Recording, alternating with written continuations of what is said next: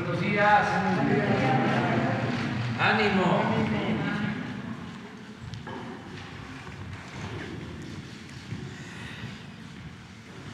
Bueno, pues como todos los 20 del mes que corresponde, se informa sobre la situación de la seguridad en nuestro país y lo hace el Gabinete de Seguridad, todos los integrantes. Es el informe mensual que llevamos a cabo desde hace mucho tiempo con eh, los datos validados por todas las instituciones, gobiernos municipales, estatales, INEGI, por todos. Y esto ayuda mucho porque es una de las eh, demandas y de las preocupaciones de los mexicanos, todo el tema de la seguridad. Por eso se ha decidido informar para que eh, sepamos cómo van las cosas en nuestro país en esta materia. Y también hoy, que coincide, es miércoles, tenemos el quién es quién en las mentiras que también esto es importante porque es eh, combatir la manipulación de años, de siglos que se ha padecido en nuestro país, una especie de pandemia. Tienen un nombre, ¿no? La infodemia, sí eh, que también daña muchísimo. Cuando menos este, confunde, cuando menos este, hace dudar bajo aquella eh, máxima de que una mentira que se convierte, que se repite muchas veces, puede convertirse en verdad. Y el bombardeo de los medios. Ahora ya no tanto. Esto es parte del cambio. Es que antes era impresionante, todavía hasta hace 15 años para los jóvenes y para los eh, que hablan que las cosas no han cambiado. Sí, muchísimo, mucho. Antes era un control absoluto de los medios de información y había mayor concentración de los medios de información y en especial predominaba la televisión.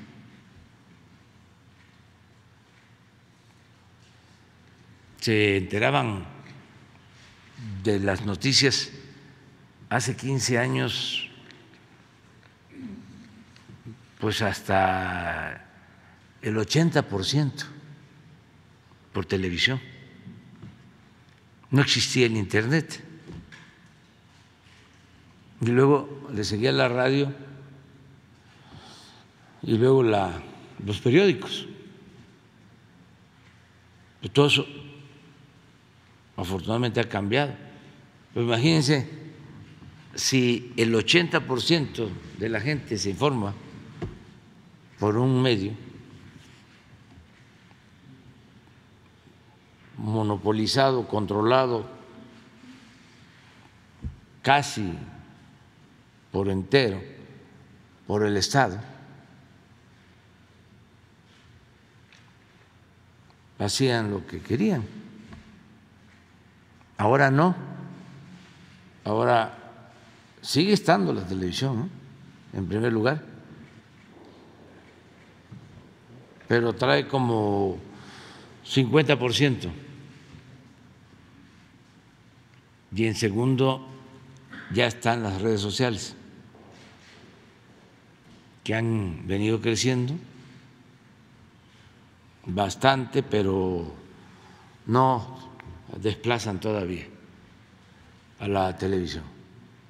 Y en tercer sitio, la radio, que se estancó, pero que sigue siendo escuchada sobre todo en el medio urbano. Antes era al revés, se usaba, se escuchaba más la radio en lo rural, porque eh, se usaba para dar información a la gente, el llamado servicio social. En mi estado había un programa, y sigue habiendo, que se llamaba y se llama telereportaje. Y el fundador de este programa, desde hace más de 50 años, 60 años, Jesús Sibilla Zurita, eh, era el más escuchado, pero como no había pues teléfono, no había ningún medio de comunicación, era la radio. Entonces, si llevaba a un enfermo a Villahermosa, ahí se daba a conocer el estado en que se encontraba el enfermo entonces toda la gente escuchando la radio, o que ya iban de regreso y que estuvieran pendientes con el cayuco para cruzarlos.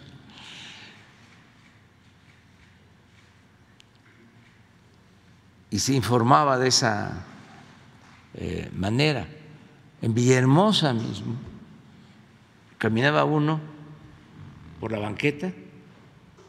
Era un programa de seis de la mañana o cinco de la mañana, seis. Sigue pasando, los hijos eh, continuaron con esa tradición y se sigue escuchando. Pero iba uno caminando en Villahermosa por la banqueta y lo iba uno escuchando, porque en todas las casas lo tenían. Entonces ya eso pues, no es lo mismo. Este, la radio se escucha más en los automóviles. Y los periódicos sí, ya cada vez menos. Pero eh, por eso es muy importante el que se hable sobre eh, la información, la calidad, la veracidad de la información, se aclare. Y esta sección tiene ese, ese propósito, aun cuando eh, ahora pues, la verdad se abre paso. No existe ese control tan tremendo. Nosotros lo padecimos en oposición. Se cerraban y silencio, nadie abría. Y cuando hablaban de nosotros era para golpear. Y campañas fuertísimas. Ahora no, ya no hay cerco informativo.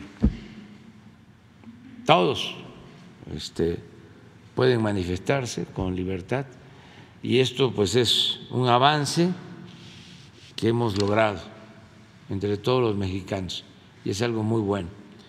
Bueno, pues este, no sé si empiezan ustedes y luego. No, ustedes, sí, para. Sobre seguridad. Gracias. Con su permiso, señor presidente, muy buenos días a todas y todos. Hoy, como hacemos cada mes, presentamos el informe mensual con resultados del esfuerzo conjunto del Gabinete de Seguridad que encabeza el presidente Andrés Manuel López Obrador.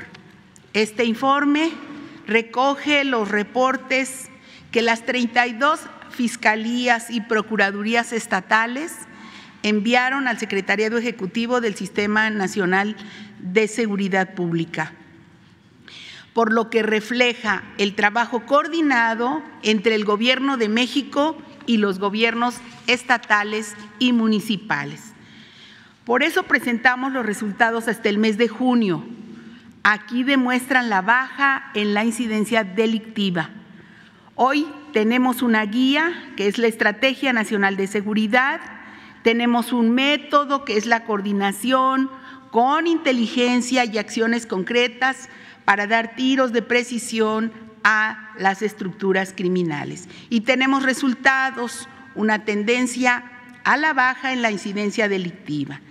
Estamos en la directriz presidencial, la que considera cero impunidad y cero corrupción. Pasemos a las cifras.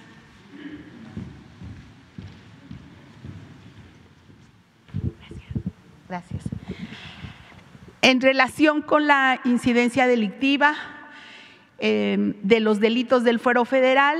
Aquí se ve una reducción de 25.1%. Recordar que al inicio de esta administración se cometían 9.062 delitos del fuero federal y en junio se registran 25.1% menos. En la mayoría de los delitos hay bajas considerables, no así entre los delitos contra la integridad corporal, los delitos relacionados con arma de fuego y explosivos y los eh, delitos patrimoniales son carpetas que significa también aquí el trabajo de las Fuerzas Armadas y Fuerzas de Seguridad. Adelante. Y en relación con el homicidio doloso, al mes de junio se mantiene la tendencia a la baja con una disminución de 13.4% en comparación con su máximo histórico desde 2018. Es el junio más bajo desde hace cinco años. Eh, seguimos trabajando con mucha coordinación. Adelante.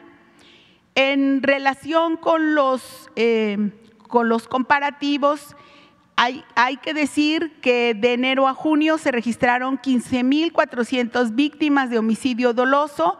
Esto representa una disminución de 9.1 respecto al mismo semestre del año anterior y eh, representa también un 12% con respecto al 2020 y un menos 10.6% con respecto al 19. Hay, aquí vienen los promedios diarios de víctimas de delitos de, este, eh, de homicidios dolosos. Nosotros presentamos hoy estas cifras que son del INEGI hasta el 2021 las cifras de 2022 eh, son eh, las cifras que van surgiendo hasta, esta, eh, hasta este, hasta este mm, semestre. Hay que decir que aquí se ve cómo hubo un número determinado de delitos la variación con respecto a cada sexenio. En el primero fueron en, el, en, esta administración de Salinas fue de un aumento de 9.2. En eh, el sexenio de Cedillo, menos 31%. La variación en el sexenio de Vicente Fox fue de más 1.6 y en el eh, sexenio de Felipe Calderón fue de incremento de 192.8.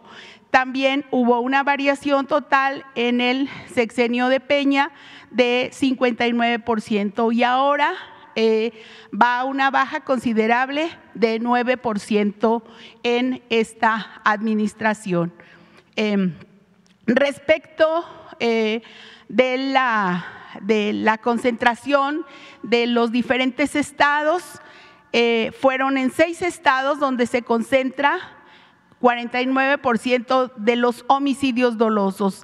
Ellos son Guanajuato, Michoacán, Baja California, Estado de México, Jalisco y Chihuahua. Eh, seguimos eh, trabajando para eh, en coordinación contra con las fuerzas, entre las fuerzas estatales y federales. Adelante. aquí viene la gráfica de las víctimas de homicidio en Guanajuato, en donde ah, aquí en el último mes se ve que hay una eh, tendencia a la baja. Adelante. También en el caso de Michoacán, aquí han venido uno, dos, tres eh, meses a la baja. Adelante. En el caso de Baja California, los dos últimos meses ha habido una tendencia a la alza. Adelante. Y en el Estado de México se está trabajando muy en coordinación con las órdenes de aprehensión de los homicidas y feminicidas y está habiendo una tendencia a la baja. Adelante.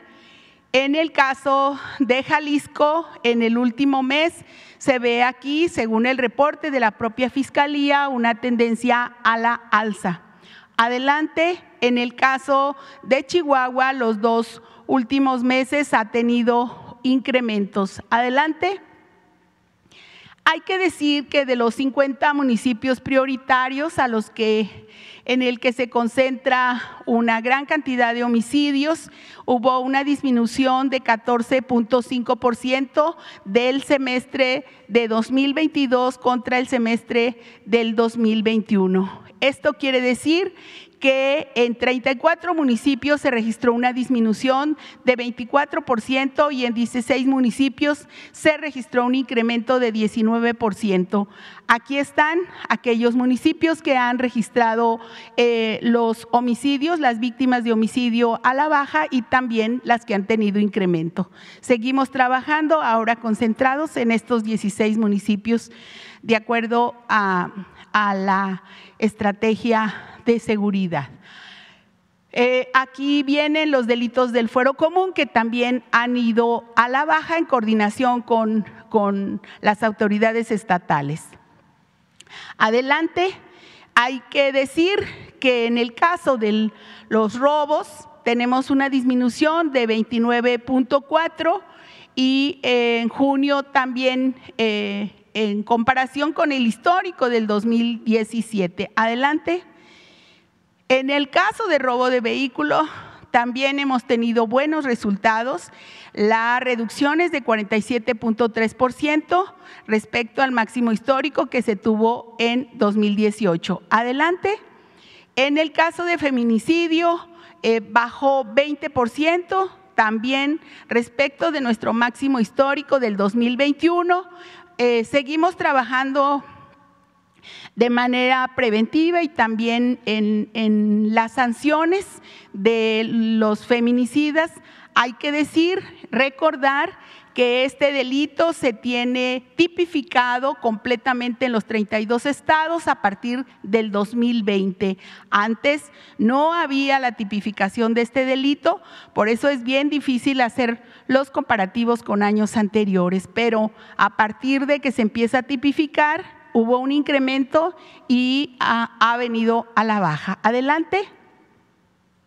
En el caso de secuestros tenemos la disminución de 73%. Aquí es importante el trabajo que se ha venido realizando con la Coordinación Nacional Antisecuestros, así como las unidades antisecuestros de todos los estados que participan de manera muy coordinada.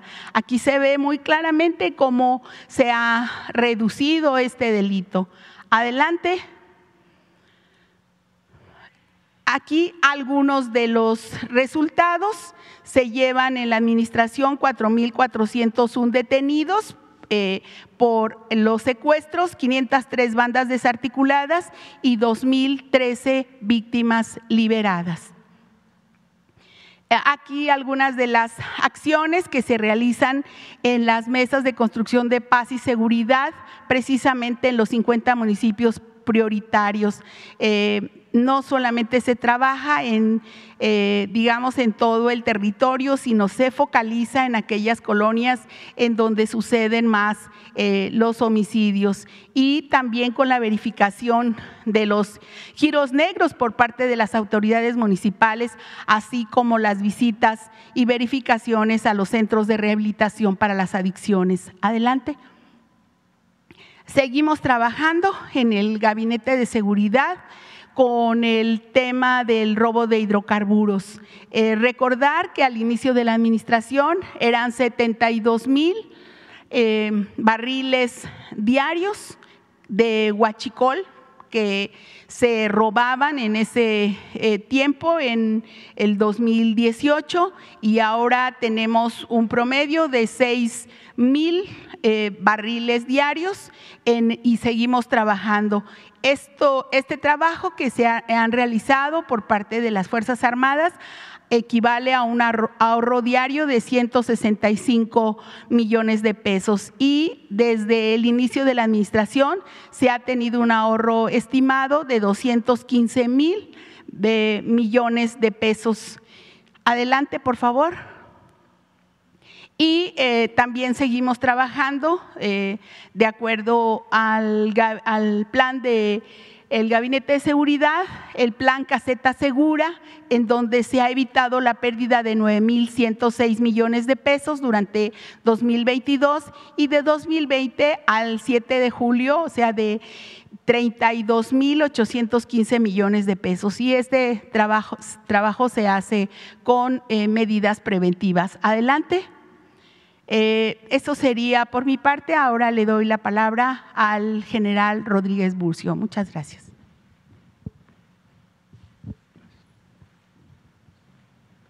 Con su permiso, señor presidente, eh, me voy a permitir eh, dar la información sobre los avances en la consolidación de la Guardia Nacional durante el último mes, principalmente en los aspectos de efectivos, reclutamiento, eh, capacitación, construcción de cuarteles y algunos resultados del mes. Eh, continuamos con un estado de fuerza de 118.188 elementos y una fuerza operativa de 105.003 elementos desplegados en las 266 coordinaciones en que está dividido eh, el país para efectos de distribución y despliegue de la Guardia Nacional. Cuanto a reclutamiento, los tres primeros años se cumplieron sin problema. Eh, para este año tenemos pendiente el reclutamiento de 10.045 elementos y eh, estimado el, estado de fuerza al final del año en 128.233 elementos. Adelante. En capacitación son dos cursos los que principalmente estamos constantemente llevando a cabo es el curso de formación inicial y el curso de capacitación continua o especializada. En el curso de formación inicial en este mes se concluyeron 283 elementos este curso, fueron 869 de nuevo ingreso que integraban el segundo escalón de adiestramiento ya del presente año. Asimismo, 1.214 veteranos que integraban el tercer escalón del presente año, esto en su modalidad presencial. Eh, actualmente se mantiene en el curso de formación inicial de nuevo ingreso, que es de 20 semanas, eh, son 7.259 elementos en el tercero, cuarto, quinto, sexto y séptimo escalón. en cuanto al mismo curso de formación inicial, pero para veteranos que dura ocho semanas, tenemos 1.565 elementos en, este, en estos cursos que es el cuarto escalón del 2022 en siete centros de adiestramiento y 744 elementos en el tercer escalón eh, que es con el Centro de Capacitación Virtual de la Secretaría de Defensa Nacional. Entonces, estos elementos hacen su curso en línea.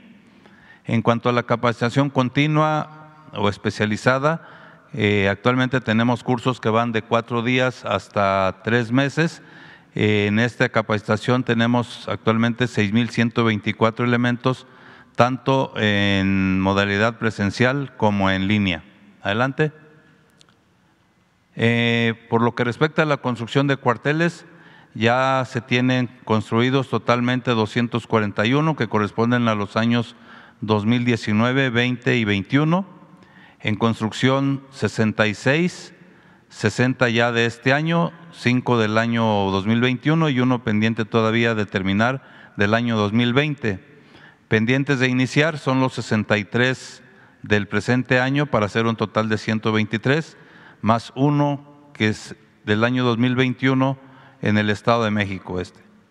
Proyectadas para el 2023, 123 eh, cuarteles, que aunados a los 100 cuarteles que el ejército eh, proporciona en, apoyo a la Guardia Nacional, es decir, son partes eh, de los cuarteles que ya tiene el ejército y nos asigna a la Guardia Nacional una parte de ese cuartel, son 100 de ellos, entonces tendremos al final de la administración 594.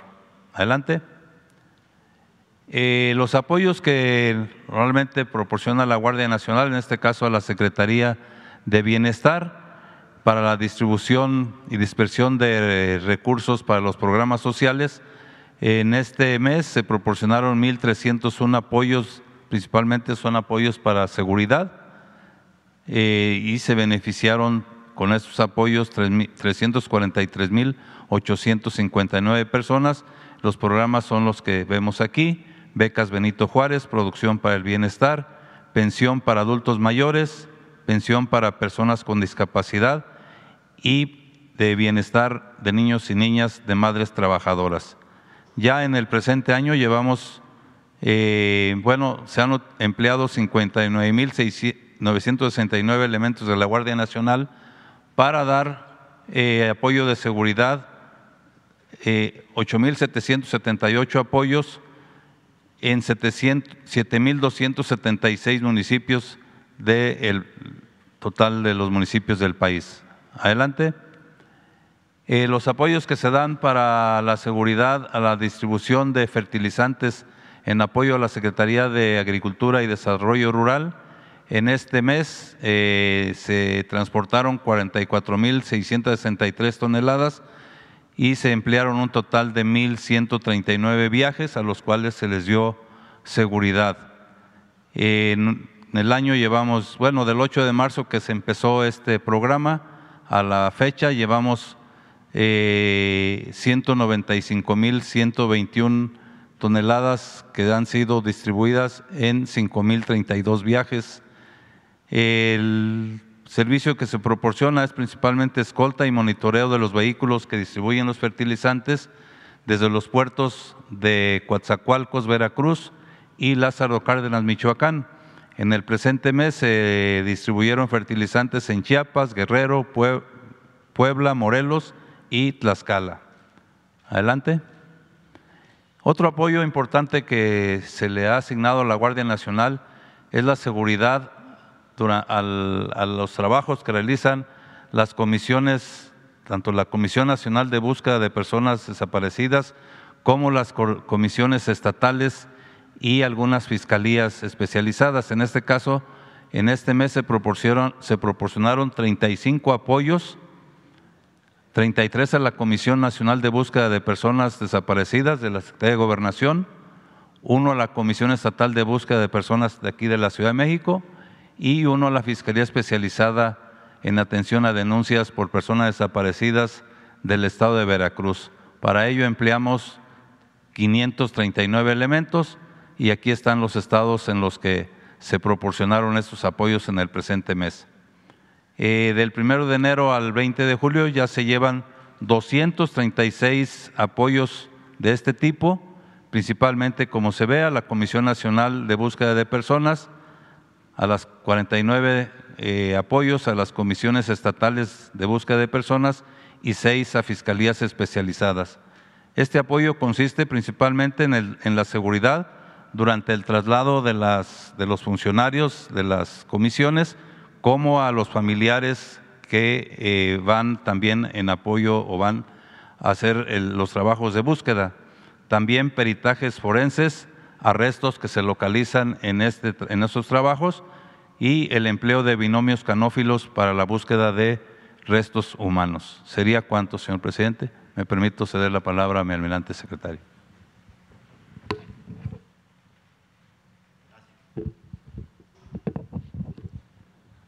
Continuando con el informe mensual, ese es los efectivos desplegados en el territorio nacional, de los cuales eh, operativamente hablando hay 207.433 y el resto de todos esta cantidad, el 34.000, es el apoyo logístico. La que sigue, por favor. Eh, de, este personal desplegado en estas siete eventos, en estos siete eventos que se van a ir hablando uno por uno, tenemos nosotros 36.948 elementos desplegados. La que sigue. En lo que se refiere al mantenimiento del Estado de Derecho en la mar o en, el, en lo que hacemos nosotros en la tierra, en el aire y en el mar, en la tierra, por las ocho brigadas de infantería que tenemos, una brigada anfibia, una unidad de fuerzas especiales, una brigada de policía naval y seis compañías independientes, han realizado 702 operaciones. En lo que va en el aire, nueve bases aeronavales, tres escuadrones independientes, 818 operaciones y en el mar 13 flotillas 763 operaciones. Se han asegurado dos embarcaciones de menores implicadas en el trasiego de, drogas, 2.600 eh, litros de combustible y ocho personas detenidas. Esta flagelo ha disminuido ahorita por las condiciones meteorológicas en las áreas del Pacífico y en el Golfo. La que sigue, por favor. En lo que se refiere a protección marítima y portuaria, seguridad en los puertos, estas son las inspecciones que se han realizado tanto a vehículos, personas, contenedores, buques, embarcaciones, maletas y equipos, inspecciones de, a buques, eh, también los cascos se inspeccionan con drones submarinos, patrullaje recorridos, distancias, etcétera. La que sigue, por favor. En lo que se refiere a aduanas marítimas e interiores, tenemos 217 elementos, civiles 1988, un total 2.205 elementos, 17 aduanas marítimas, dos interiores, que es una en el aeropuerto y otra en Pantaco. La recaudación en junio del 21 fue de 50 mil millones de pesos y esta recaudación subió el 13%. La recaudación total en el 2022 311 mil millones de pesos, eh, comparativos eh, semestrales de recaudación aduanas a cargo de la semana hay un aumento aproximado del 40%. En las aduanas marítimas e interiores han aportado un 58% de la recaudación del país. La que sigue, por favor. En lo que se refiere a la Coordinadora Estratégica de Seguridad Aeroportuaria y unidades navales de protección aeroportuaria del Aeropuerto de la Ciudad de México, estas son las acciones que se han realizado, acciones y apoyos eh, totales 2.468, aseguramiento de droga, cocaína 66 kilogramos, ayahuasca 161, municiones aseguradas 146 piezas, apoyo a inmigrantes inadmitidos 3.621 personas, acciones y revisiones de equipos antiexplosivos 312 casos, personas detenidas 31 personas, robo de maletas a la fecha cero, personal que está desplegado ahí 1.500 elementos. La que sigue. En lo que se refiere a búsqueda y rescate de salvaguarda de la vida humana en la mar, tenemos 33 estaciones, 22 eh, en el Océano Pacífico y 11 en el Golfo, y un equipo de búsqueda y rescate aquí en, la, en el interior del país, y la Secretaría de Marina, un, eh, perdón, la Secretaría de la Defensa, un centro de coordinación nacional, cuatro centros, 28 subcentros coordinadores regionales de búsqueda y rescate aéreos, eh, en total 862 personas, se han efectuado 143 rescates diversos y evacuaciones médicas 6 y el Centro de Coordinador de Búsqueda y Rescate Marítimo en la Ciudad de México, total en tenemos 33. La que sigue, por favor. En las operaciones de seguridad al ferrocarril interoceánico del Istmo de Tehuantepec tenemos desplegados 4.362 elementos. Se están haciendo trabajos en la ruta de Coatzacoalcos a Salina Cruz. Igualmente ya empezó se empezaron los trabajos de la ruta de Coatzacoalcos a Palenque y en esta ruta de, de, Juchitán hasta Ciudad Hidalgo se están haciendo recorridos para ver cómo se encuentran eh, las vías y los eh, puentes para dar un diagnóstico si se va a poder realizar sí o no. La que sigue, por favor. En atención a emergencia sanitaria eh, con respecto al COVID, se transportaron 6 millones de vacunas pediátricas Pfizer para atención a infantiles de 5 a 11 años. Y estas de aquí son vacunas de los 12 años en adelante, 2 millones 500 mil vacunas transportadas vía aérea, 3 millones 480 mil vía terrestre. Se han empleado 11 aeronaves, 76 operaciones aéreas, 79 horas de vuelo a través de 141 rutas terrestres también. Y lo que se refiere a vacunación, 1.120 pacientes han sido atendidos en instalaciones militares y navales, el personal desplegado 10.716 y para este eh, operativo 9.216. Le cedo la palabra al señor general.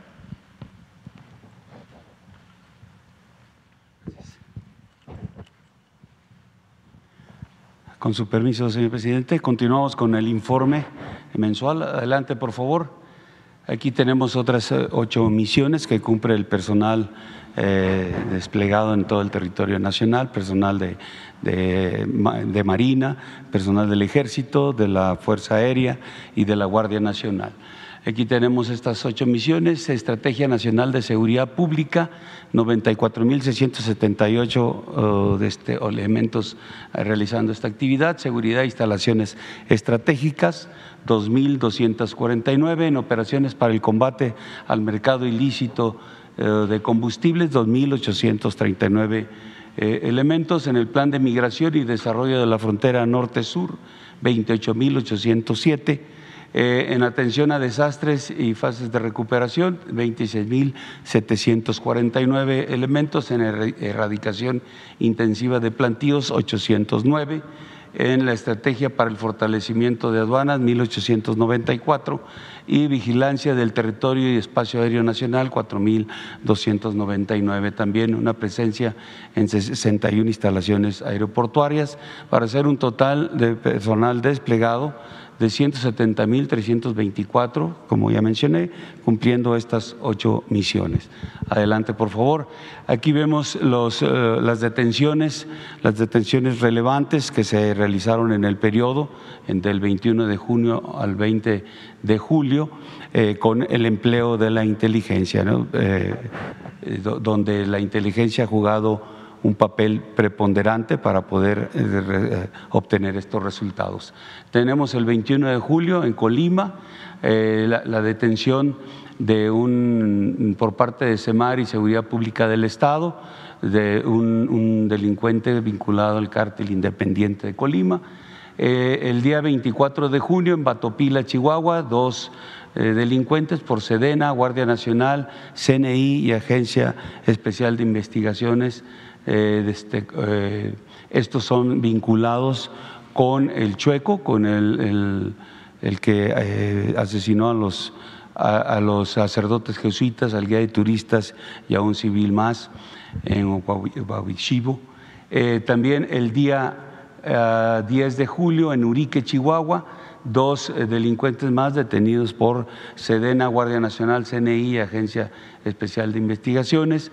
Eh, también vinculados a, estos, homicidios. Son, estos eh, son, eh, pertenecen al grupo de gente nueva que es, afín al cártel del Pacífico.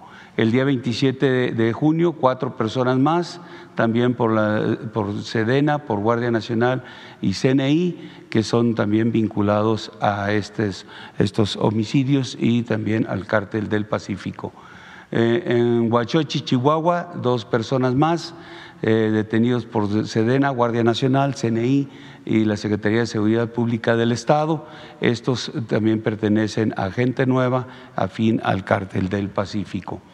Eh, el día primero de julio en Monterrey, una, una, persona, esto fue detenido por la Secretaría de Seguridad y Protección Ciudadana, CNI, Fiscalía General de Justicia del Estado de Nuevo León. Eh, esto este es, eh, pertenece al grupo delictivo Los Malcriados de la Unión de, Tepito. Y el 5 de julio, también en Monterrey, eh, una persona más. Esta detención se hizo por la Fiscalía de, General de Justicia del Estado de Tamaulipas y la de Nuevo, León. Este eh, es eh, el líder de la columna armada Pedro J. Méndez, que está vinculado al cártel del Golfo. Adelante, por favor. en playas de Rosarito, el 2 de julio, una persona más detenida por la, Sedena por CNI, Policía Estatal y la Policía Municipal. Este es eh, operador delictivo de los rusos, afín al cártel del Pacífico, fracción Mayo Zambada. Eh, el, día 3 de julio en Guaymas se detuvo a una persona por parte de SEMAR que está vinculado al grupo armado Los Pelones. Eh, que es de, de, la organización delictiva La Plaza que opera en ese estado. Eh, el día 14 ah, de julio, cuatro personas detenidas por Sedena. Estos son del grupo delictivo Los Deltas, vinculados al cártel del Pacífico. Eh, son los principales generadores de violencia en Caborca, Altar, Pitiquitos, Oquitoa, Atil y eh, Tabutama. en Tapachula, el día 8 de julio, dos personas detenidas por Sedena, CNI y Guardia Nacional.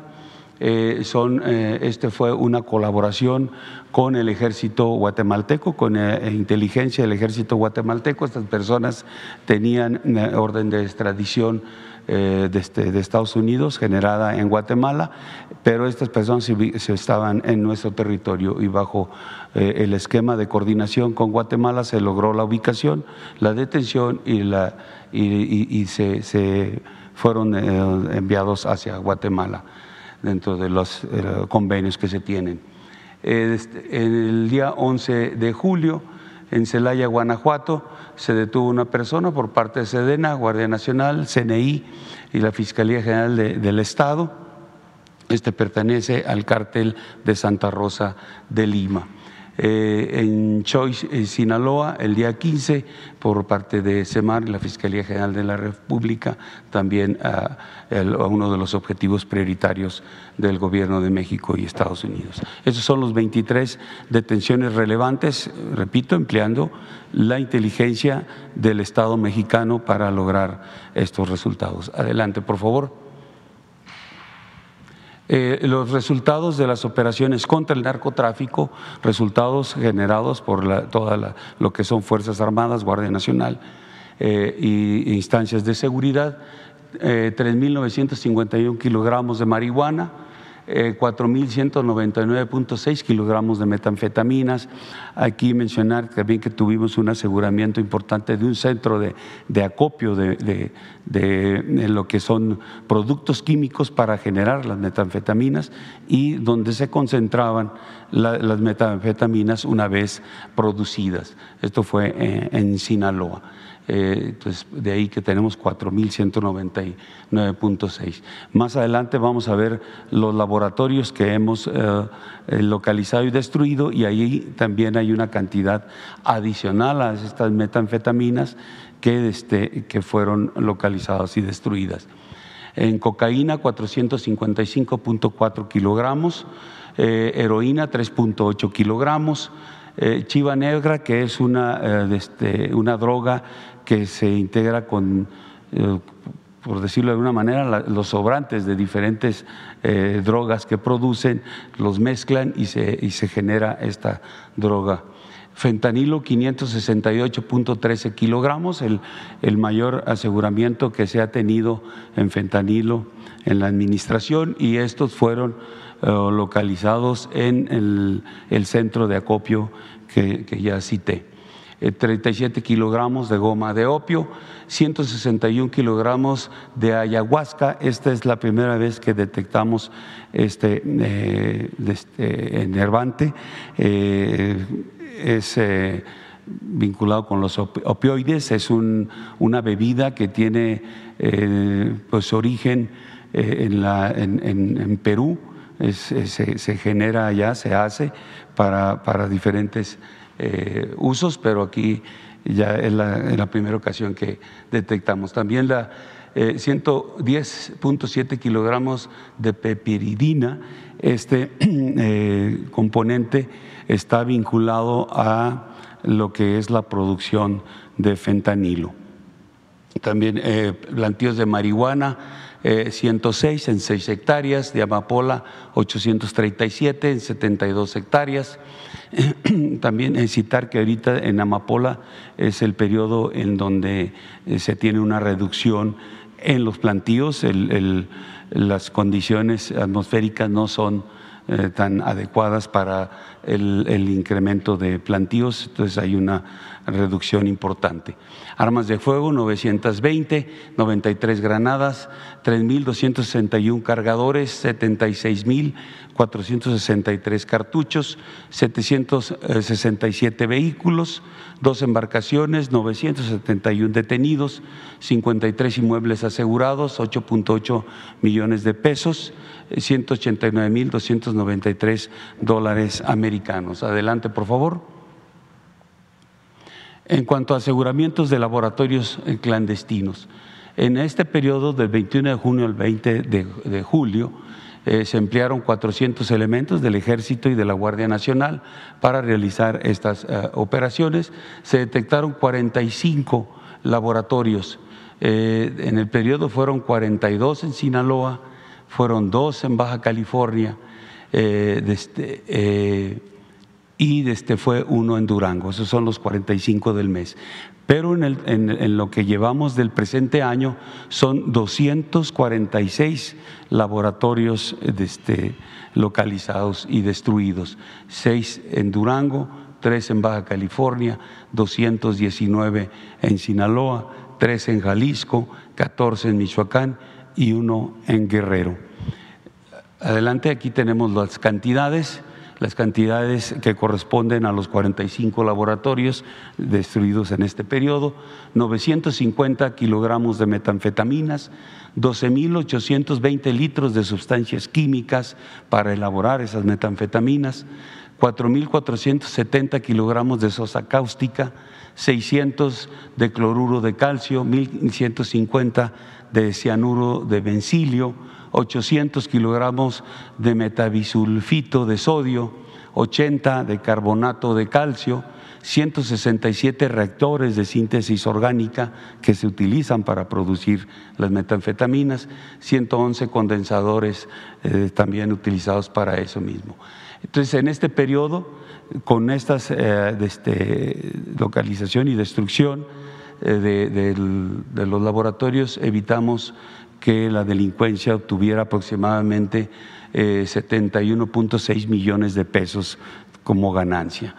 Eh, en cuanto a, lo que tenemos eh, de destrucción en el año, los 246 laboratorios se han eh, asegurado y destruido 7.857 kilogramos de metanfetaminas, 59.925 litros de sustancias químicas empleadas para ese motivo de elaborar metanfetaminas, 57.899 kilogramos de sosa cáustica, 1550 de cloruro de calcio, 1700 de cianuro de bencilio, 1100 eh, kilogramos de metabisulfito de sodio, 650 de carbonato de calcio, 531 reactores de síntesis orgánica y 316 condensadores, evitando que la delincuencia tuviera eh, este, una ganancia de 229.1 millones de pesos aproximadamente.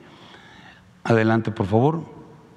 En cuanto al, combate del mercado ilícito de combustibles, eh, eh, empleamos en este, en este periodo 2.839 elementos, se atendieron los, los 11 ductos prioritarios, 2.189 kilómetros, en lo que es eh, Tamaulipas, Veracruz, Hidalgo, Estado de México, Puebla, Nuevo León, Jalisco y Michoacán. Ahí este, Hidalgo continúa con, siendo el estado con mayor número de tomas clandestinas.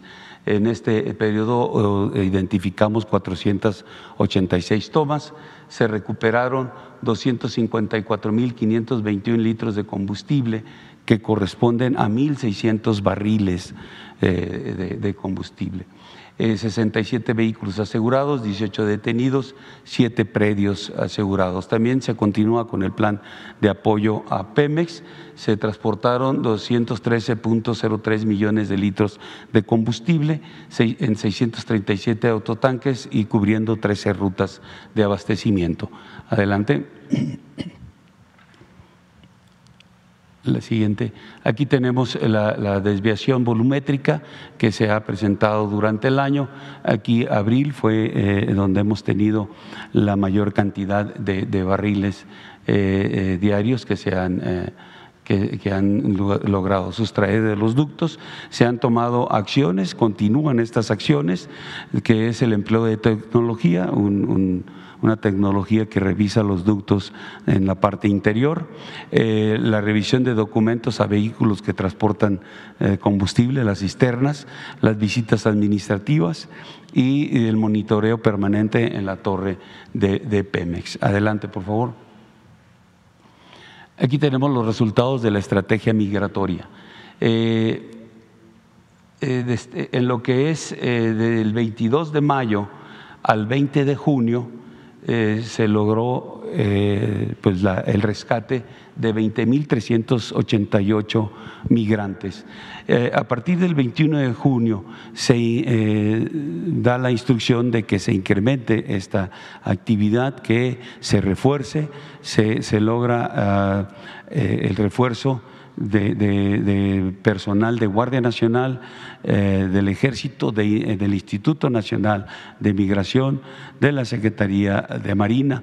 Participan los gobiernos estatales con sus policías, eh, se, incrementan los puestos de revisión, se hace lo que viene siendo donde está el, istmo de Tehuantepec, una, una parte importante de refuerzo para poder eh, rescatar a los migrantes. Y se logra desde el 21 de junio al 20 de julio un rescate de 36.497 migrantes, un 79% de incremento en ese, en ese rescate a partir del reforzamiento, repito, desde el 21 de junio. Este reforzamiento va a continuar este, eh, para poder eh, lograr eh, tener estos resultados de rescatar a los migrantes. Adelante, por favor.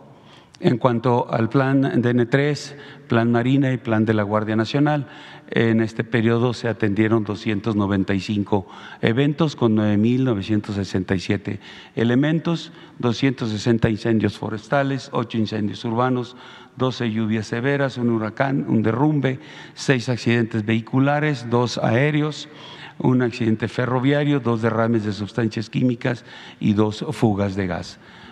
Adelante, por favor. Aquí tenemos el, dentro del plan DN3 se implementó eh, el apoyo al Estado de Nuevo León eh, por las carencias de agua que se están presentando. Eh, se, empleó, bueno, se estableció un centro coordinador de plan DN3 ahí en, en el Estado. se están empleando 76 elementos militares para eh, este, apoyar con 14 cisternas. Ya ahorita en el estado hay cuatro que ya desde el día de ayer empezaron a, este, realizar el apoyo y las otras 10 están ya eh, en, movimiento. Hoy durante la mañana estarán arribando a Nuevo León las traemos de diferentes partes de la República para que eh, consideren en el apoyo que se está dando a la población. Eh, y un avión Kinner. Eh, el avión es el que tenemos equipado para poder hacer el bombardeo de nubes y generar eh, lluvia.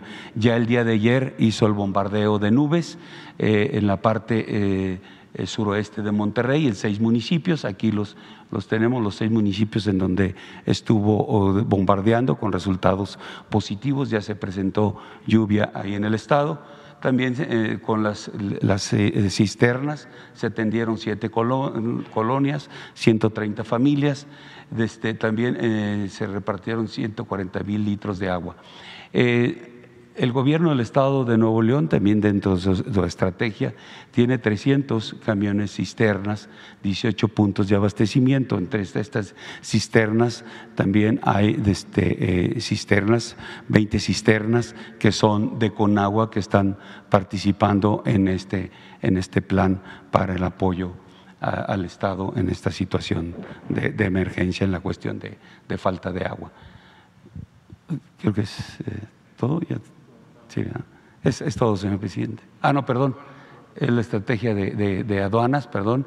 Aquí, desde, como misión principal de las aduanas, del despliegue que se tiene en las aduanas, tanto en la parte fronteriza como en las interiores, tenemos 11 interiores y 21 fronterizas, es de dar eh, de la seguridad nacional para el resguardo de las fronteras, eh, evitar el tráfico ilícito de dinero, de armas, de personas que afectan de algún modo la seguridad pública y la seguridad interior.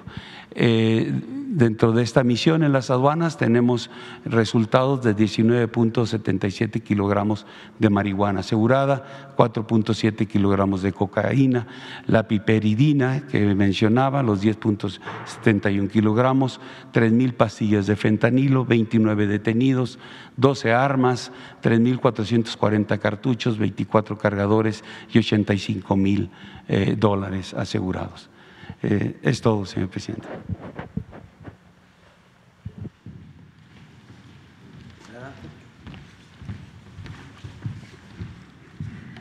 Con su permiso, señor presidente, buenos días a todas y a todos. Este es el quién es quién en las mentiras de la semana del 20 de julio de 2022. Vamos con la primera. Noticia falsa cantada a coro por periodistas y medios. Carlos Loret, Riva Palacio y otros difunden la misma mentira para atacar al presidente de México por su reciente visita a Estados Unidos. Nado sincronizado en varios medios. Medios como Latinos y periodistas como Carlos Loret de Mola, Raimundo Riva Palacios y otros difundieron la versión de que en la reciente visita del mandatario mexicano a Washington Joe Biden supuestamente habría obligado al presidente Andrés Manuel López Obrador a invertir 1.500 millones de dólares para reforzar la frontera norte contra migrantes y narcotraficantes, lo cual es falso. Desde febrero de 2022, durante una gira por la frontera norte, el presidente López Obrador recorrió los lugares donde se modernizarán las aduanas para mejorar el comercio y los ingresos fiscales. Se harán nuevos cruces y puentes, ampliaciones de puertos de entrada y otras obras. Son 12 proyectos por 17.800 millones de pesos, entre los que destacan el nuevo puerto de entrada Mesa de Otay 2 en Tijuana, la reubicación de la línea férrea en Nogales, la ampliación del puerto de entrada de San Jerónimo, Santa Teresa y del puente y puerto de entrada Reynosa Far. Una vía elevada de 10 kilómetros del aeropuerto de Tijuana a Rosarito, las nuevas oficinas generales de aduanas en Nuevo Laredo y junto se edificará un cuartel militar. También se invertirán 14.598 millones de pesos para reforzar y modernizar 19 aduanas y puertos de entrada. Este plan se presentó recientemente entre los acuerdos con Estados Unidos, porque se requiere de la colaboración binacional para realizar buena parte de las obras. Sin embargo, cuando la mentira canta el periodismo muere. Juzguen ustedes mismos, aunque usted no lo crea, así lo dijo Loret.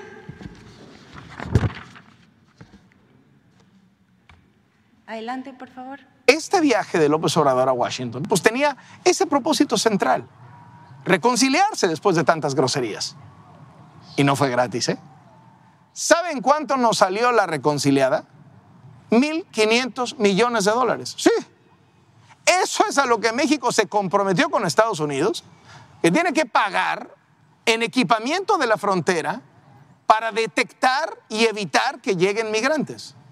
1.500 millones de dólares en perseguir migrantes. 1.500 millones de dólares por dos horas de plática en la Casa Blanca.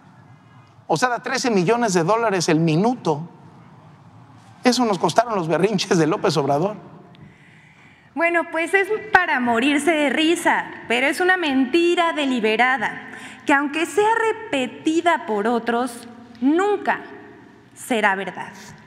Aquí también en la pantalla vemos a Raimundo Riva Palacios, eh, él también dice en su columna, bueno, eh, lo que dice en su columna, que cuando no calumnia vuela o publica una volada, el título lo dice todo solícito y dócil en la Casa Blanca de iniciar la plática bilateral. Joe Biden sabía que López Obrador iba a aceptar las condiciones impuestas en Washington para la modernización de la infraestructura fronteriza. Y vamos a citarlo. La declaración conjunta de los presidentes se centró en los temas de la agenda de Estados Unidos y el anuncio de que México recibiría los equipos. Pero a diferencia de la iniciativa Mérida, se anunció una inversión mexicana de 1.500 millones de, de dólares, alrededor de 31 mil millones de pesos, el doble de lo que originalmente López Obrador había acordado con Biden. Es decir, no solo se dio López Obrador, sino también aceptó pagar por la seguridad de Estados Unidos. Eso evidentemente es falso. Pero bueno, hay otros disparates que se inventaron en torno a la visita del presidente López Obrador a Estados Unidos. Siguiente, por favor. La agenda de la visita a los Estados Unidos del presidente de México, Andrés Manuel López Obrador, fue clara desde el principio. Migración, el sector energético, la relación con el sector empresarial. Pero no faltó, ya sabemos, quien inventara y difundiera rumores y mentiras sobre la visita del mandatario al país vecino del norte. El Universal difundió que durante su encuentro en Washington, la vicepresidenta Kamala Harris habría informado a López Obrador sobre la ubicación del narcotraficante Rafael Caro Quintero. El 18 de julio pasado, Héctor de Mauleón publicó esa volada. O lo engañó su fuente o no le importa que sea mentira. El propio presidente lo desmintió hace unos días. Un presidente de México no puede ir con un presidente de otro país a tratar el asunto de un presunto delincuente, para luego aclarar, nosotros no hacemos acuerdos en lo oscurito, como antes sí se hacía. Pero bueno, la mención honorífica se la llevó el señor Gilberto Lozano, fundador de Frena, quien en su canal de YouTube se aventa una puntada que el señor Biden le ha, dicho a López Obrador, déjate de payasadas, tarugo, no vamos a quitar la Estatua de la Libertad. La agenda Reuters, a través de su plataforma de fact-checking, desmintió lo dicho por Lozano. Es falso que Biden u otro funcionario haya respondido al presidente de México. Esto consta en un correo enviado por la vocera de la Casa Blanca en la que niega lo ocurrido. Aún sabiendo que son falsos o que están editados, publican audios y videos.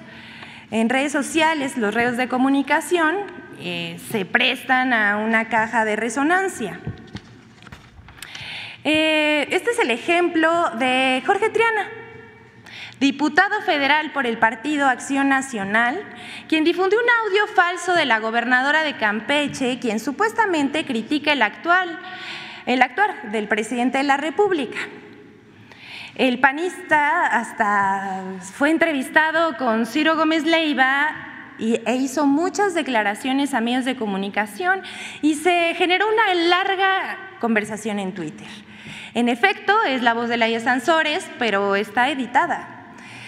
Esto nos recordó a la guerra sucia que se vive en España con la circulación de audios y documentos falsos que publican algunos medios sabiendo que son apócrifos para atacar a dirigentes del partido Podemos. Eso es hacer trampa, engañar al público a sabiendas de que son falsas. Esto es faltar a la ética periodística. Pero no solo el diputado Jorge Triana difundió el audio, también cuentas de Twitter manejadas por miembros de la oposición y hasta el reportero Irving Pineda de TV Azteca se lanzó con un tuit con el audio manipulado. Y aquí cita, quien audio mata, audio muere. Y hoy el audio escándalo de la gobernadora de Campeche, Laida Sansores. Esto fue lo que escribió pero, pues existe infodemia, la iniciativa del Sistema Público de Radiodifusión, dirigida por Genaro Villamil y también Pedro Miguel, exhibieron que el audio original corresponde a una emisión del programa Martes del Jaguar y que Sansores no se refería al presidente, sino al dirigente del PRI. Y bueno, para finalizar esta sección, vamos a presentar al experto de la semana. Gabriel Cuadri de la Torre, actual diputado federal por el Partido Acción Nacional, conservador, experto en cualquier cosa que le lleve la contraria a la cuarta transformación, sin argumentos, claro, que se puedan sostener durante el tiempo. Un día es experto en aeronáutica, otro en seguridad nacional, y así, según toque, políticas internacionales, economía, salud, derechos humanos. Eso sí, siempre y cuando esos derechos sean pro vida y anti la comunidad LGBT. También es experto en medio ambiente. El diputado Cuadri es consistente. Como dice una cosa, luego dice lo contrario. Criticó al presidente López Obrador por la iniciativa para eliminar el horario de verano, por las afectaciones a la salud y el mínimo ahorro de energía que supone. Cuadri se hizo presente para revirar al mandatario mexicano como casi todos los días. En un tuit publicado el 6 de julio de 2022, el, el también ex candidato a la presidencia de la República escribió, Aquí está en la pantalla. La abolición, del horario de verano es otra acción destructiva, compulsiva y resentida de López Obrador. Lo digo sin consideraciones técnicas pertinentes.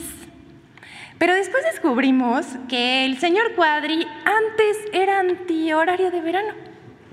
El 4 de abril de 2021 publicó en Twitter, que también lo vemos en la pantalla, la verdad es que el cambio de horario en latitudes tropicales es una monserga sin mayores ahorros en energía. No tiene sentido. Debe terminarse. ¿Qué pasó con la congruencia, señor Cuadri? Es todo, señor presidente.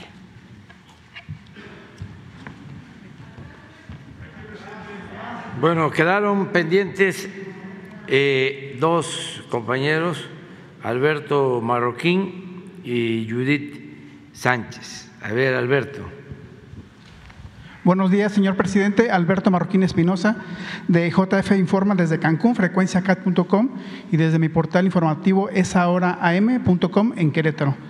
Señor presidente, se ha especulado mucho sobre el destino que tendrá el gobernador de Quintana Roo, Carlos Joaquín González, cuando termine su mandato, que será en un par de meses sobre todo sabiendo que usted, aunque no lo ha hecho de manera formal, sí ha dejado entrever que lo invitaría para formar, formar parte de su gabinete.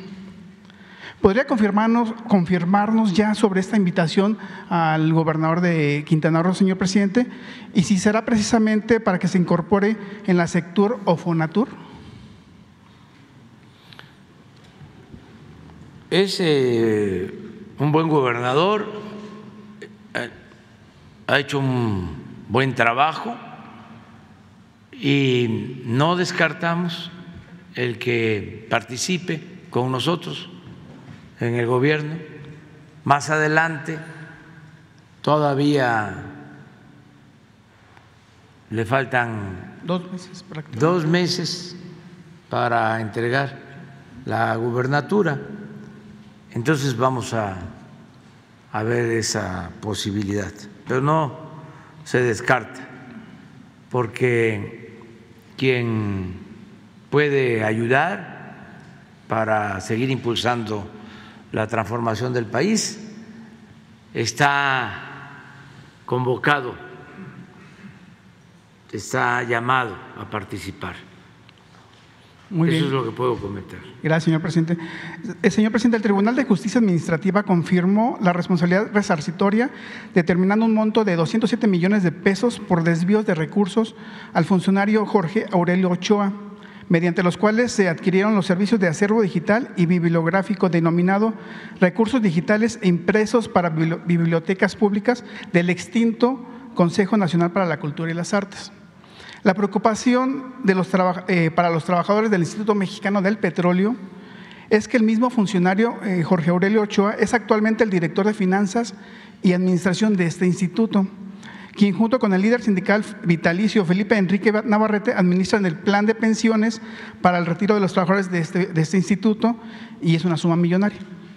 Eh, la preocupación de los trabajadores es que no conocen las modificaciones y el saldo que ha sufrido el plan de pensiones y pues, eh, y pues con tal adeudo del funcionario pues su, es legítima su preocupación. ¿Podría no sé, apoyarnos a lo mejor con la Secretaria del Trabajo o la Función Pública para transparentar o que nos puedan apoyar a, a ver qué puede pasar con este recurso? Sí, cómo no.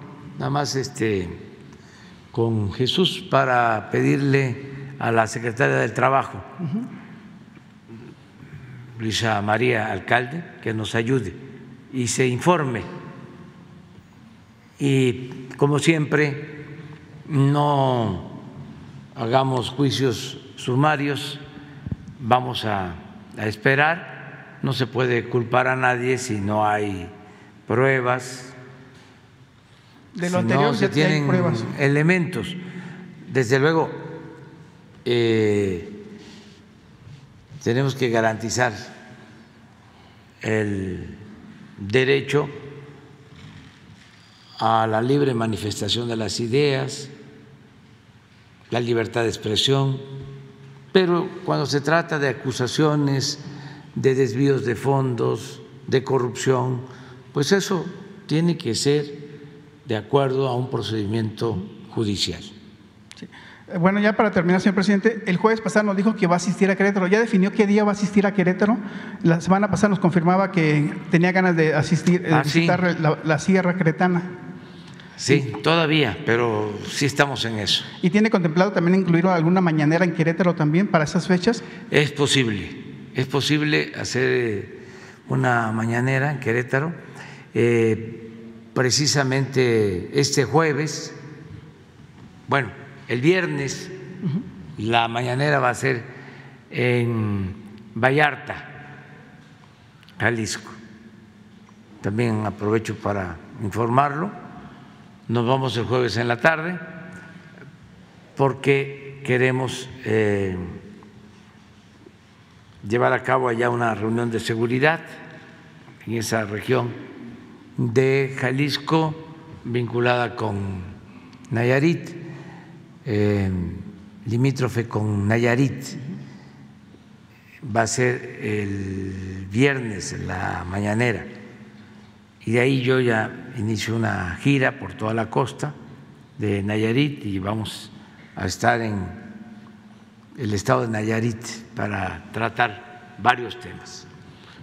Eh, señor presidente, ya nada más para, este, de los temas que le he señalado aquí eh, de Querétaro, ¿podría inclu- incluir un recorrido aéreo por Peña Colorada, que es un importante ecosistema que tiene un papel clave en, la- en el futuro de la zona metropolitana de Querétaro? Por esta- y esta está por declararse zona a- a- área natural protegida. Ojalá usted también pueda incluir en su agenda un recorrido por esa zona. Nos ponemos de acuerdo Muchas gracias, señor para presidente. ver eh, a dónde vamos en compañía del gobernador de Querétaro. Claro, sí, gracias. Muy bien. Eh, Judith Sánchez. Gracias, presidente. Buenos días. Judith Sánchez Reyes, corresponsal de Imagen del Golfo, Diario del Istmo, Revista La Llave e Imagen de Veracruz. Presidente, el Consejo Nacional de Seguridad Privada ah, planteó en su momento, o le planteó en su momento, la necesidad de contar con la ley de seguridad privada. el presidente de este consejo hace unos días comentó que eh, había un plazo de 180 días para que pudiera ser expedida y sin embargo, bueno, no fue así. Preguntarle si considera usted que existen las condiciones y la voluntad política para eh, dotar al país de esta ley, tomando en cuenta que usted ha comentado que estas empresas de seguridad privada no, em, no cuidan a su personal y también pues algunas de ellas trabajan al margen de la ley. Yo creo que eso corresponde a la Secretaría de Seguridad contestarlo.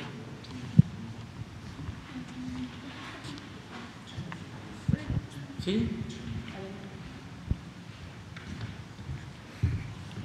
Gracias. Con su permiso, señor presidente, secretaria Rosicela. Efectivamente, hubo una reforma constitucional eh, que establece una base legal para que el Congreso pueda legislar para crear una ley general de seguridad privada. Y desde hace tiempo, incluso en la época de la pandemia, se discutió con legisladores y las propias asociaciones, buscando precisamente evitar el mal uso de esta figura y tratar de cerrar la puerta y cualquier resquicio a la mala utilización de estas empresas y también que no hubiera un doble registro federal y estatal, que sobre todo los problemas que se han generado en algunos lugares han sido con registros estatales, donde, por ejemplo, el caso de, del estadio de Querétaro, donde hubo una, ahí fue una empresa estatal y así podríamos sacar otros eh, ejemplos. Entonces, este tema está eh, revisándose con legisladores para precisamente evitar eh, abrir indiscriminadamente la puerta, pero al mismo tiempo también eh, tratar de, generar mejores protocolos, mejores prácticas y más eh, control para evitar que esta figura se, se malutilice y seguramente eh, será revisado tanto por el legislativo como por la Secretaría, que siempre hemos tenido, ha sido la instrucción de la Secretaria, toda la disposición para poder abordar este tema de la seguridad privada, que hay que recordar que son auxiliares de la seguridad pública en ciertas cuestiones, sobre todo establecimientos y negocios que son eh, de la esfera privada precisamente. ¿Sí se podría concretar en breve?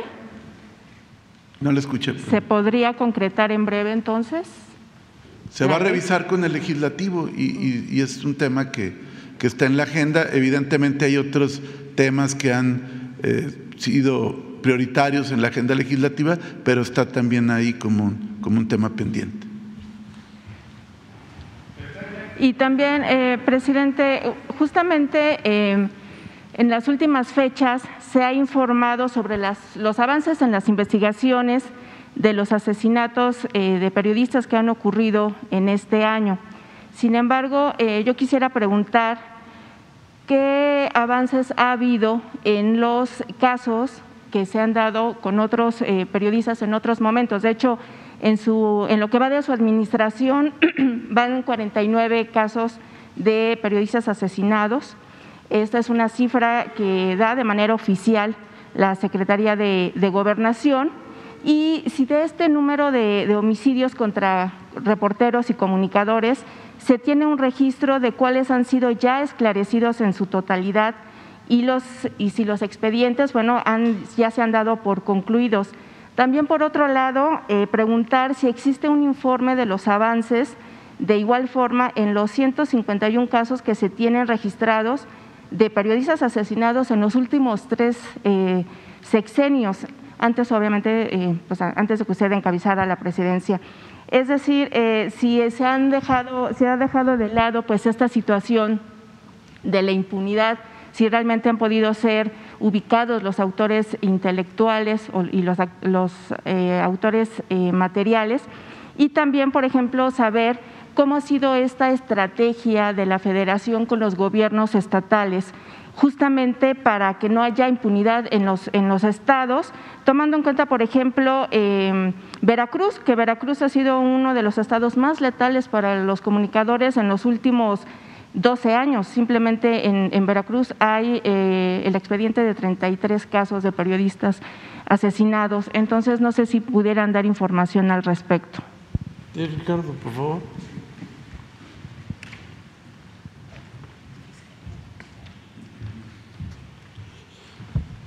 Sí, con su permiso. En el caso de Veracruz, recientemente informamos de la detención de Luis Ángel N. alias La Huicha, que es un autor material del homicidio de la periodista Marielena Ferral, que aconteció en el mes de marzo de 2020.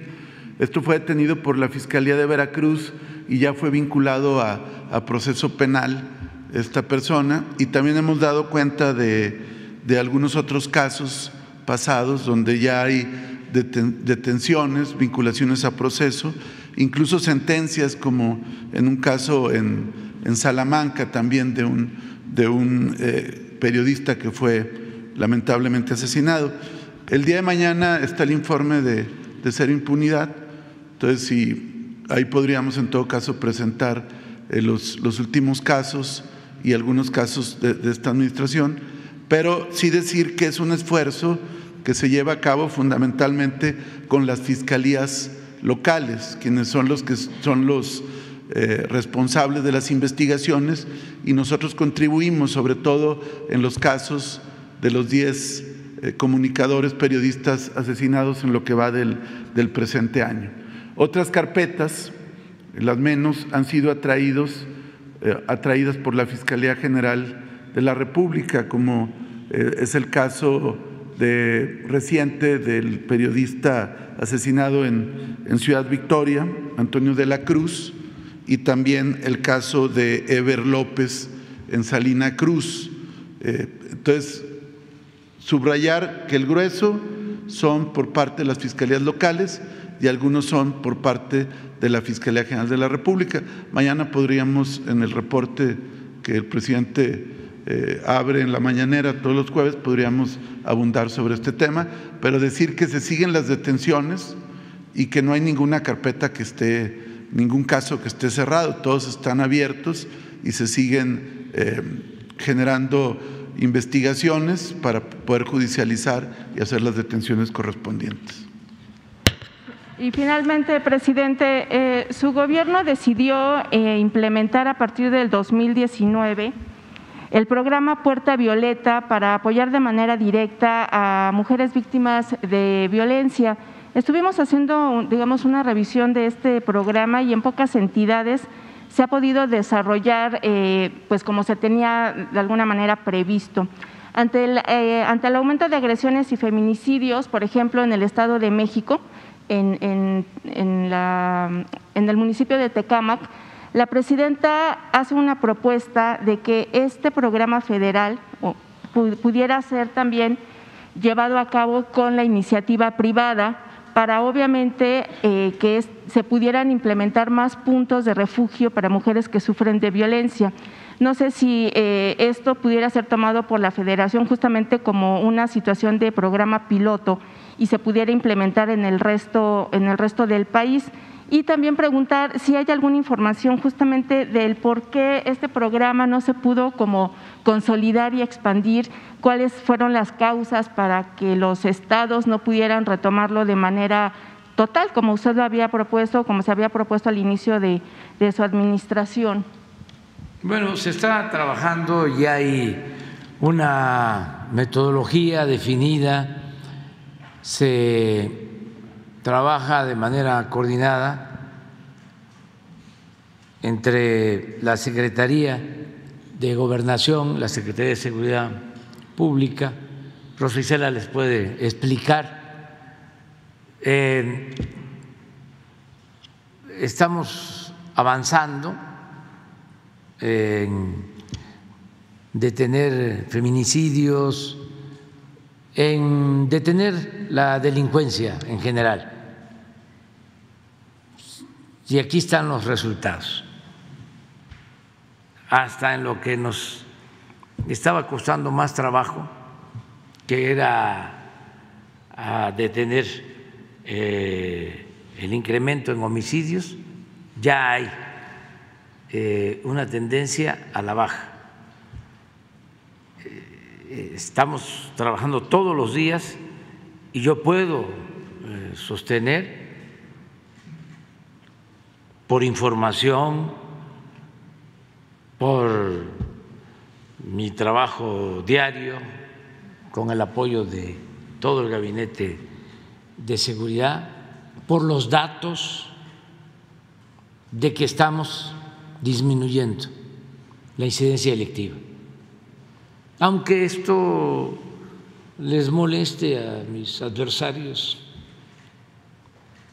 y puedan poner hoy mismo, dice el presidente que está bajando la incidencia electiva en México. ¿Le crees? Y si se tratara de Chumel diría, yo no. Pero aquí no es lo que diga Loret de Mola o eh, cualquier otro Raimundo Rivapalacio o el Reforma, imagínense. Aquí es lo que eh, nosotros estamos haciendo todos los días, porque no es nada más preocuparse, es ocuparse.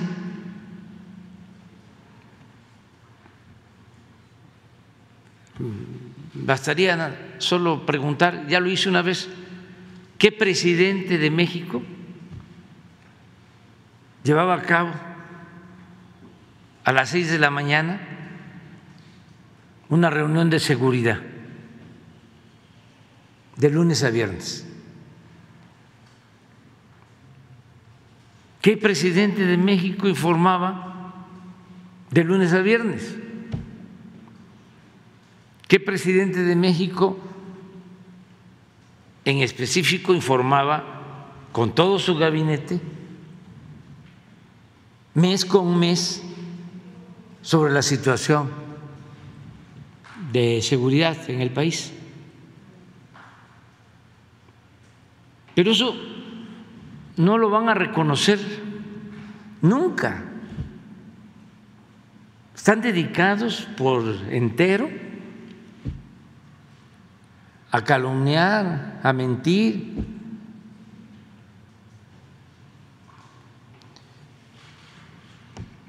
Estamos viendo lo de Elizabeth, imagínense lo de De Mola diciendo de que fui a entregarles 1.500 millones de dólares a los estadounidenses, al gobierno de Estados Unidos,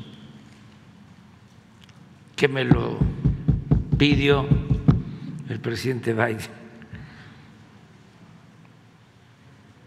Una gran mentira. Y así era antes. Mentían un día así y el otro también.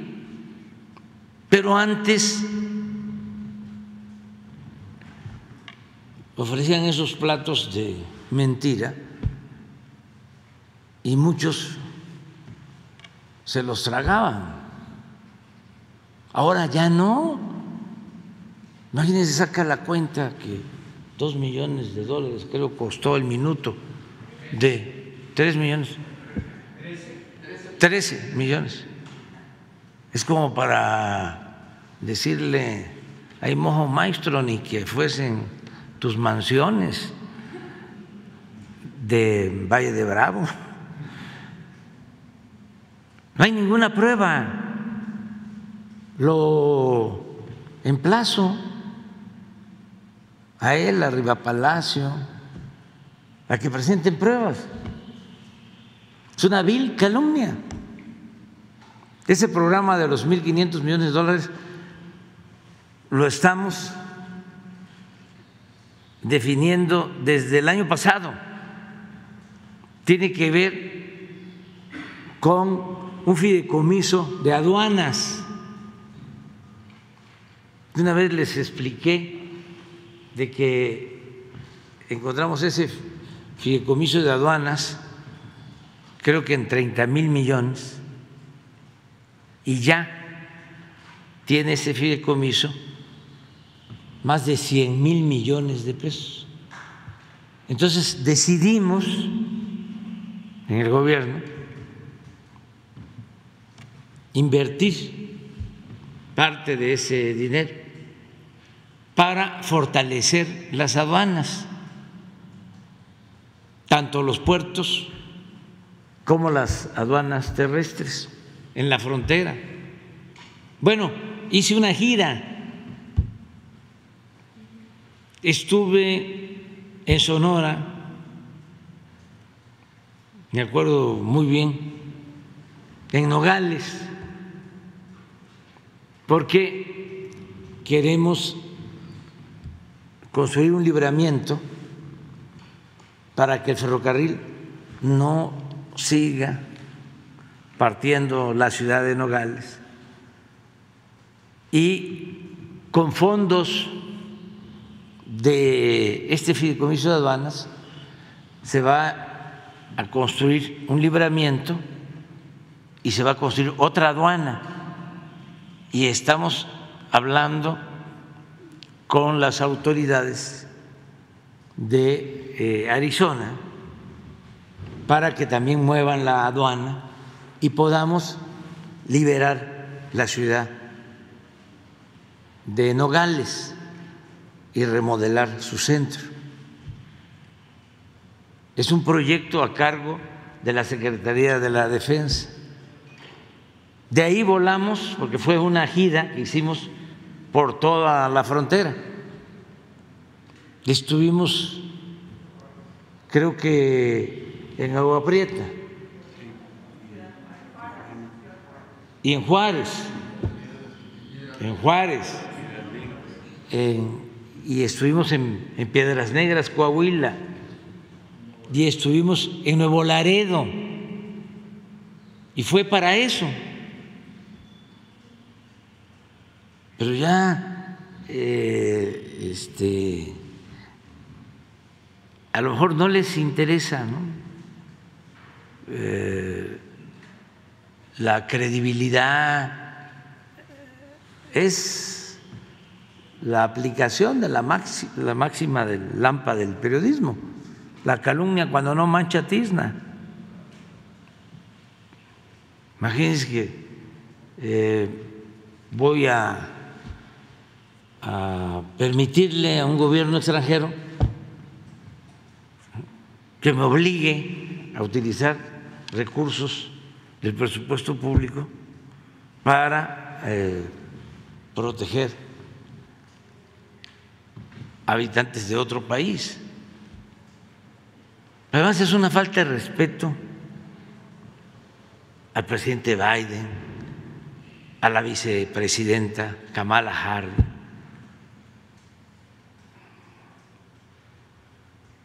¿Dónde este, obtienen la información? Lo mismo ahora, aprovecho. Eh, hay una inconformidad promovida por algunos empresarios, más que nada de el país nuestro, más que de los estadounidenses o canadienses, sobre nuestra política energética. Entonces ayer eh, se dio a conocer formalmente de que se va a pedir una revisión, una aclaración sobre nuestra política en materia energética, porque supuestamente afecta el tratado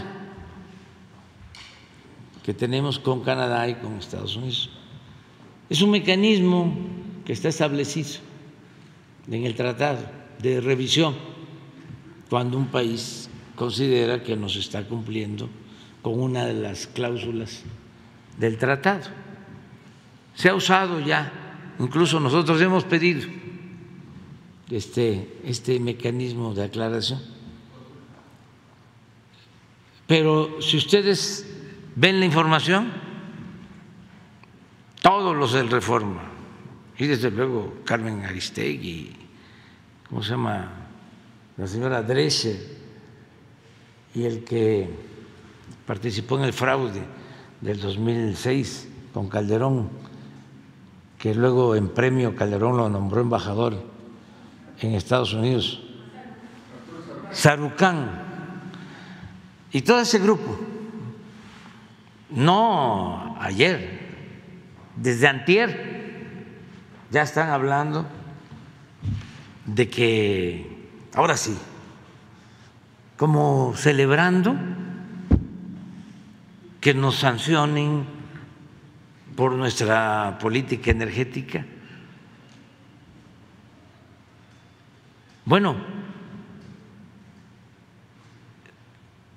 son más eh, conservadores,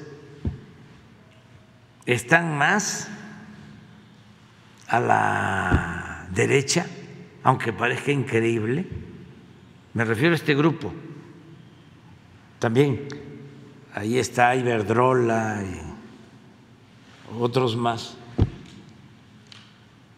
que el mismo Trump, aunque parezca increíble. Yo les cuento de que cuando estábamos revisando lo del tratado, ya habían negociado los del gobierno anterior un capítulo completo en donde se comprometía México con una política que nosotros consideramos violatoria de nuestra soberanía en materia energética. Y como estábamos de observadores, era yo presidente electo, dije que eso no lo aceptábamos y que no iba a ser aprobado el acuerdo en el Senado si se sostenía ese capítulo.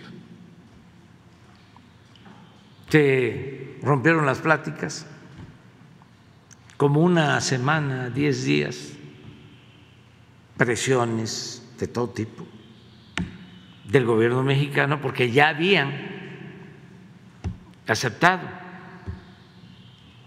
el que estaba en economía en el gobierno anterior.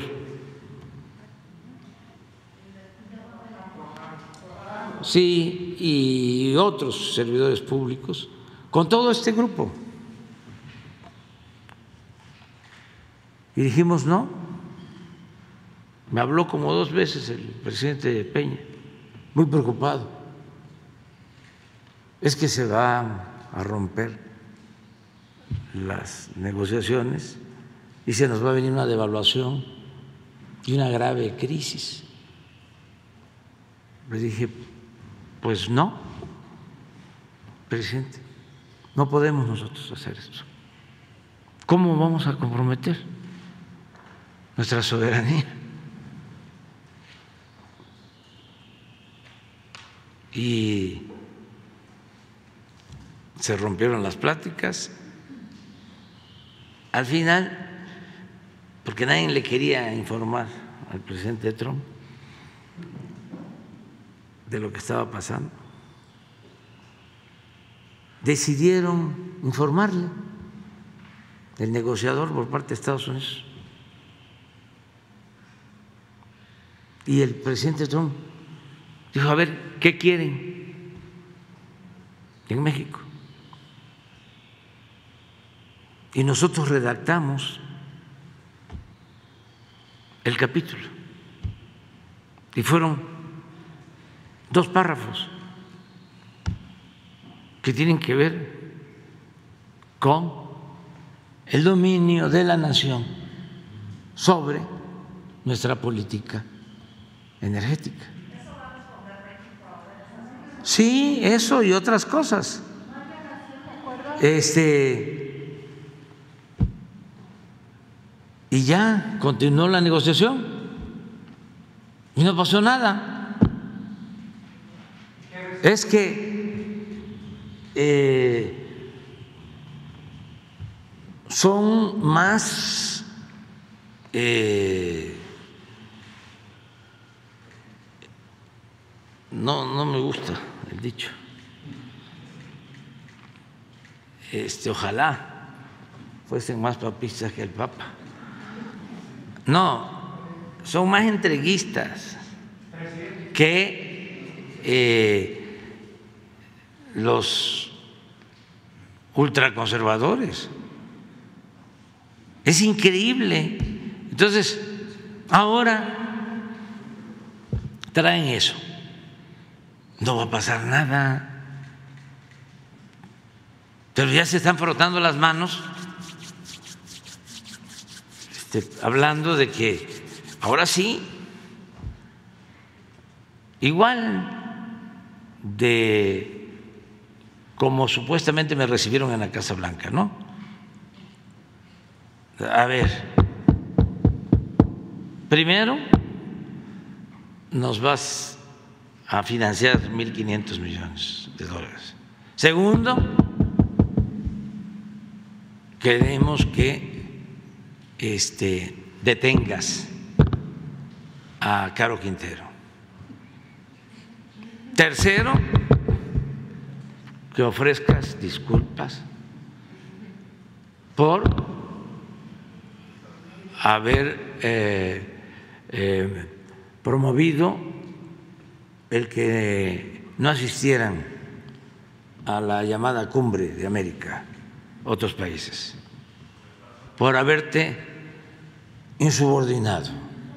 No, presidente Biden es una persona decente, respetuosa. Es que Riva Palacio, pues a quién conoce de los políticos, a Salinas, y cree que todos los políticos son como Salinas. Lo de de Mola, ¿a quién conoce? Pues a los mismos. Sí, Señor, lo que usted diga, Señor. Y ya se enojó el Señor.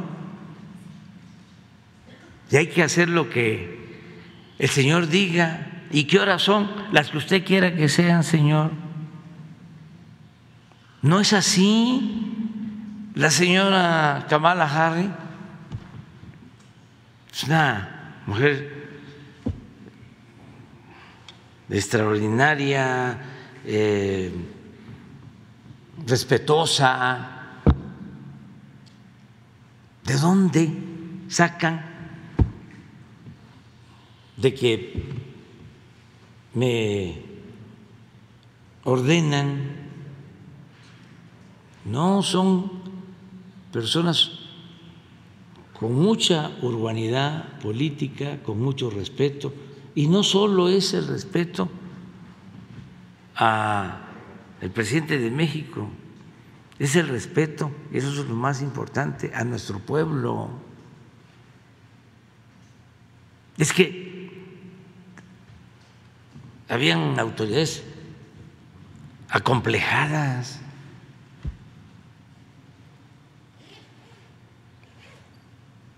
No eh, comprendían que representaban a un gran país, a un gran pueblo, desconocían la grandeza cultural de México. Entonces, eh, ya que estábamos hablando de Tabasco, a ver si terminamos, pero no ahora, apenas. Vamos a terminar este, con esto de que nos van a, llamar a cuentas ¿no? para que expliquemos la política energética de nuestro país, que nos este, tiene muy preocupados. Eh, a ver si consigues a mi paisano Chicoche y, ponemos esa de, uy, qué miedo. A ver, ponla de una vez si la tienes por ahí. Este, para, para seguir, no, adelante, todavía hay tiempo, ¿eh? vamos a seguir hablando. ¿Mande? No, no, no.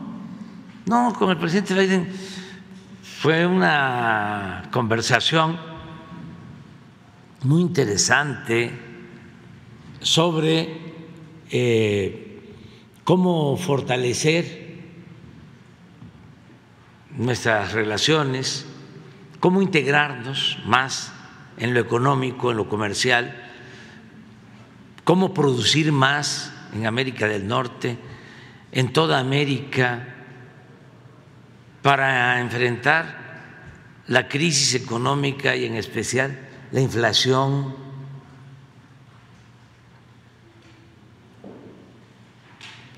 el tema migratorio, mi insistencia en que hay que ordenar el flujo migratorio, en que hagan sus cuentas, porque no tienen fuerza de trabajo. y que en vez de dejar el tema migratorio en manos de intermediarios, de particulares, de coyotes o de empleadores sin escrúpulos que maltratan a los trabajadores migratorios, que se logre un convenio entre gobiernos, como fue el Plan Bracero, para que el que quiera ir a trabajar a Estados Unidos pueda hacerlo en el medio rural, como obrero, como profesionista, porque no tienen fuerza de trabajo, ni en Estados Unidos ni en Canadá. Pero claro, hay la preocupación política porque van a haber elecciones y la política de siempre, por eso hablamos que sin arrojo no hay porvenir, hay que transformar, no se pueden enfrentar las crisis con conservadurismos. No se puede poner vino nuevo en botellas viejas. Claro que los conservadores de Estados Unidos que están en contra de la política migratoria,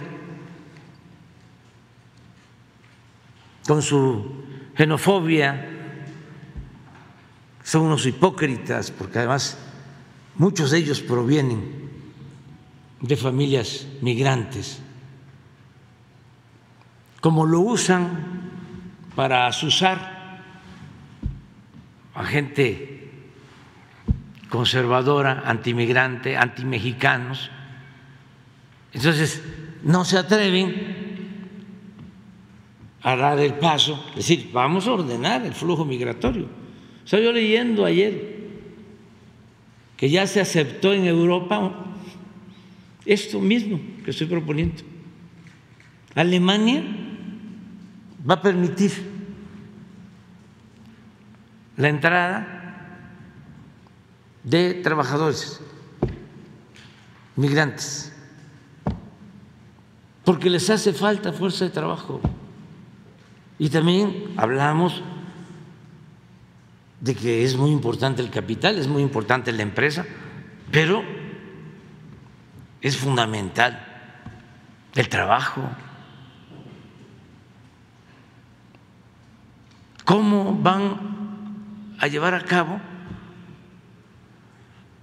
un plan de más de un billón de dólares en infraestructura? Estamos hablando de construcción, rehabilitación de autopistas, de puertos, de aeropuertos. Ya autorizado por el Congreso, solo que sea el puro anuncio.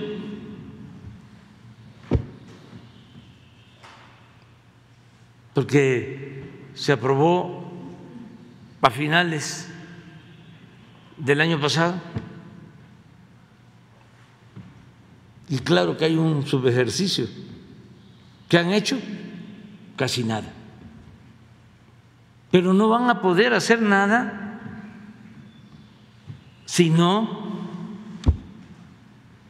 se atiende el asunto migratorio. Pero si se le va a estar eh, pidiendo opinión a el senador Menéndez o al senador Rubio o a Ted Cruz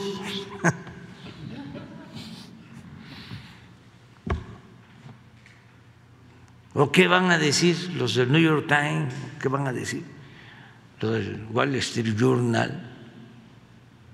Es como si aquí yo este, estoy pendiente de lo que diga Junco en el Reforma y sus articulistas.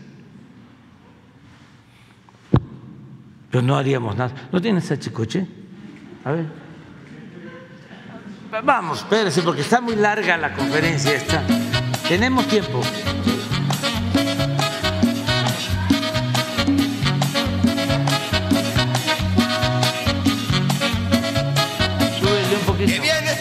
Planeta solo para vigilarnos. Uy, qué miedo, mira cómo estoy temblando.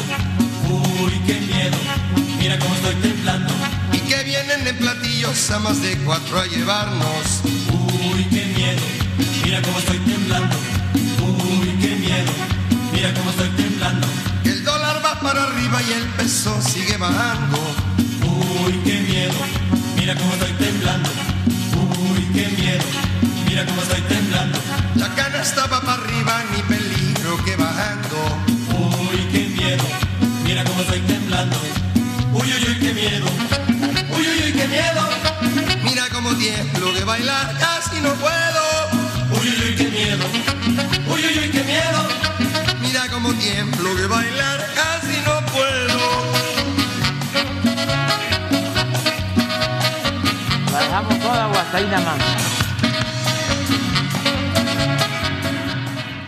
ahí nada más.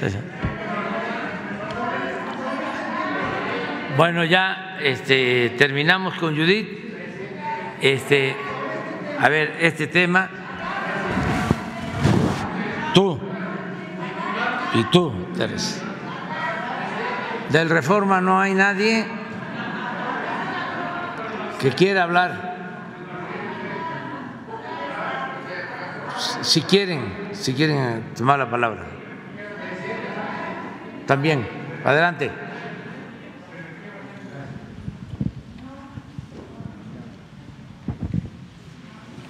Buenos días, señor presidente. Buenos días, miembros del gabinete. Eduardo Esquivel Ancona, SDP Noticias. Este, quería yo eh, preguntarle acerca de este tema que usted se me adelantó, pues, este, pero me, da, me llama mucho la atención lo que puso el Reforma el día de hoy en su primera plana acerca de este asunto. ¿Qué ¿Por puso? A ver, vamos. a ver, no lo he visto. Pero eso es que ayuda todo esto mucho a aclarar. Ellos están diciendo que, pues, que no, no pueden avanzar en energías limpias los Estados Unidos por culpa de esta ley, de, de la política energética de México. Si quiere, bueno, Escala Estados Unidos, sí. eh, reclamo. Saben, también para información, que eh, hemos eh, mantenido una buena relación con el gobierno de Estados Unidos. Ahora que fuimos, se llevó a cabo una reunión conjunta de empresarios mexicanos con estadounidenses. No hubo ningún reclamo. Están invirtiendo en México. Hemos llegado a acuerdos y no hay ningún problema.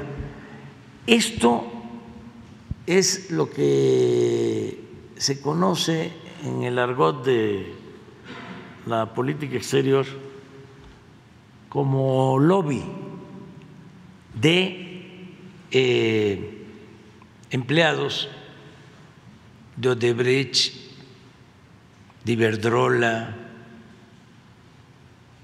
de algunos empresarios de aquí, de México, y de esa intelectualidad orgánica, conservadora, eh, contraria pues al interés nacional.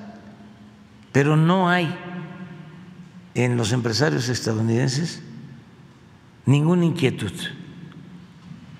Tenemos eh, diferencias por lo de eh, Cálica, allá en Quintana Roo. Y Talos. Y con Talos. Eh, de, esa es la única empresa petrolera con la que tenemos diferencias, porque ellos no han querido aceptar el que Pemex tiene más eh, petróleo que ellos y de acuerdo a la ley, eh, si en un yacimiento una empresa predomina, esa empresa tiene que operar la explotación del campo petrolero. Y ellos quieren, siendo minoritarios, eh, tener la operación. Y eso no se puede, es ilegal. Entonces todo eso se va a aclarar en su momento. Si quiere le leo la, parte porque ya la había puesto.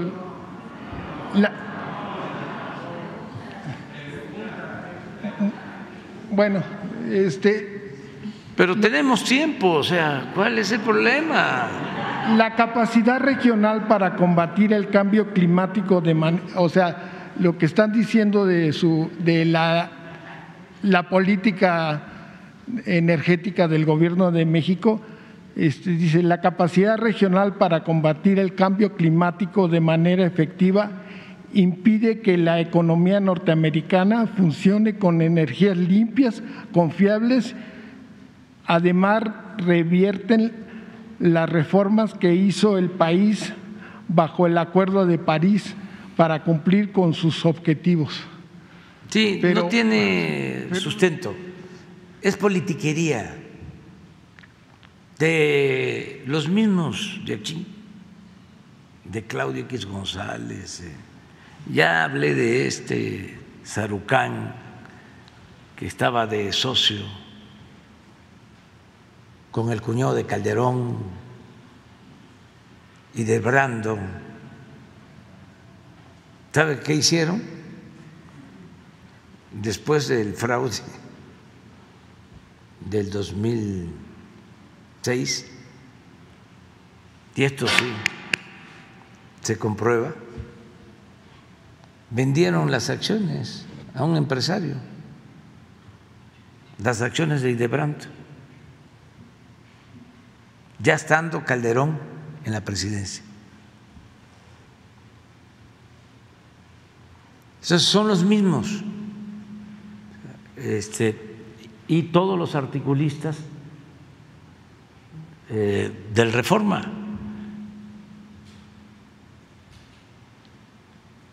Ya dije de la señora Dresser, eh, Carmen Aristegui, todos los que escriben ahí, todos. Ahí no hay uno solo que tenga una postura eh, profesional, independiente, objetiva. Este es un eh, pasquín del conservadurismo de México. Todos. Creo que todavía sigue escribiendo ahí Vargas Llosa, ¿no? Sí. Eh, a nivel internacional. Bueno, hasta el senador este estadounidense, Bob Menendez, también escribe ahí. Entonces, eh, vamos a, a recibir eh, la propuesta, se va a analizar, esto lo tiene que ver la Secretaría de Economía, no hay ningún problema de nada, todo lo que estamos haciendo en materia de, eh, de energética es de conformidad con la Constitución, con nuestras leyes. Les molestó muchísimo lo de la ley eh, eléctrica, sobre todo la resolución de la Corte, porque ellos pensaban que en el Poder Judicial se iban a, a revertir medidas como lo del autoabasto. Y la Corte decide que el autoabasto es un fraude legal. Ya parece que el gobierno de Estados Unidos va a, a exponerse a que nosotros les contestemos que están apoyando a corruptos. Claro, en el caso de que fuese así, claro que lo haríamos. Le mandaría yo una carta al presidente Biden. Claro, decir, oiga usted, está eh, de acuerdo que pague más por la luz proporcionalmente hablando una familia mexicana que lo que paga una empresa como Oxo. ¿Eso es lo que ustedes están defendiendo? Claro que ni eh, está pensando el presidente Biden en eso. Este es un asunto de estos intereses ultra conservadores, acostumbrados a saquear, a robar. Esto es hechura del presidente del Consejo de Iberdrola,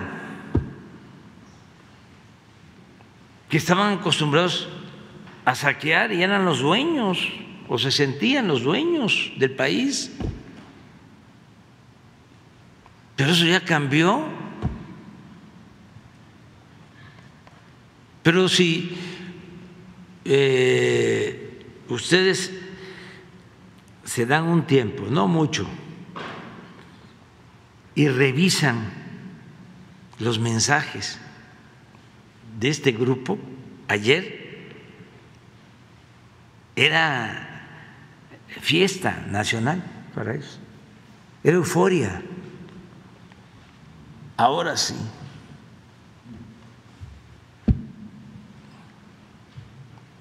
y hablan hasta de un panel, ya, ya. sí, sí, como que ya este, pasamos a la segunda etapa, que es un panel. Cuando es una consulta. Una consulta, nada más. Y ya les vamos a contestar puntualmente. Incluso lo vamos a hacer público. Aquí. Una vez que lo tengamos, cuando notifiquen este, cuando Son 75 días. Tenemos ese tiempo. ¿75 días? Sí. Sí. Pues que estamos actuando de conformidad con el interés público, defendiendo al pueblo de México en contra de empresas voraces acostumbrados a robar. y, y que no se está discriminando. Entre otras cosas, ¿eh? Y presentar las pruebas, la resolución de la Corte.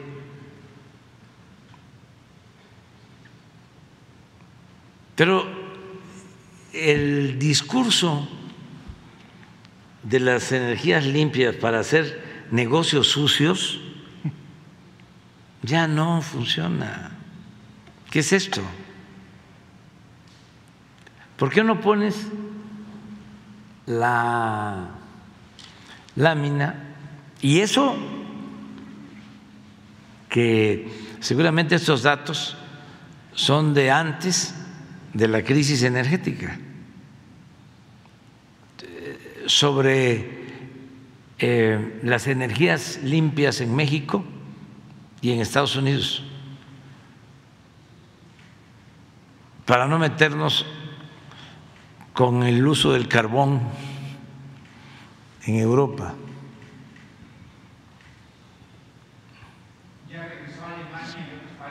Sí. Pues que este no eh, se manejó bien la crisis política, la confrontación de Rusia y Ucrania fue un pésimo manejo político.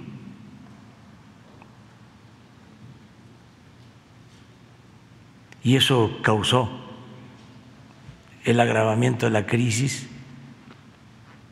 ¿Cómo no eh, van a, a saber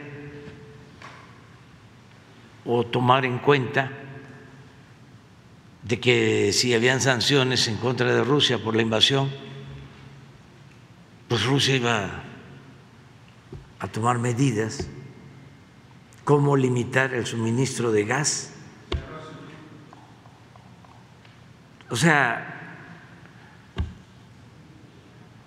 fue un error y eh, se incrementó el precio de los combustibles en Europa como nunca.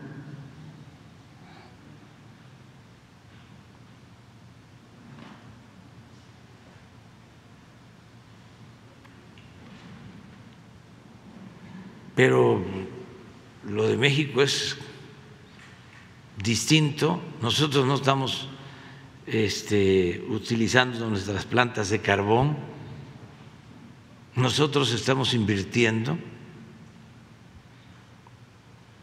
en modernizar nuestras hidroeléctricas. Estamos invirtiendo en la construcción de una planta solar en Sonora. Estamos proyectando crear cinco plantas como la que se ha iniciado en Puerto Peñasco y estas cinco plantas también con el tendido de líneas de conducción en Sonora básicamente. Lo fui a plantear en mi visita a Estados Unidos. Básicamente es Sonora y Baja California.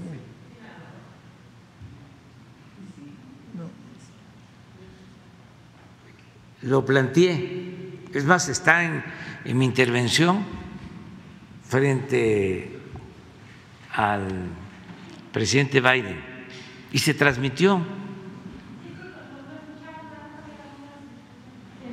Básicamente es Sonora, eh, son plantas solares que requieren de todas maneras de soportes con plantas de gas, cuando menos una termoeléctrica de respaldo, porque así como no hay viento todo el tiempo, tampoco hay sol todo el tiempo, y para producir energía suficiente solar se requiere cuando menos una planta de respaldo, una termo de gas y el tendido de las líneas.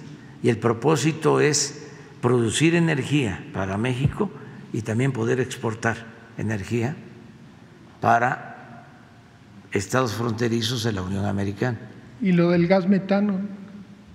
Y lo del gas y muchas otras eh, acciones conjuntas, incluso hablé de litio.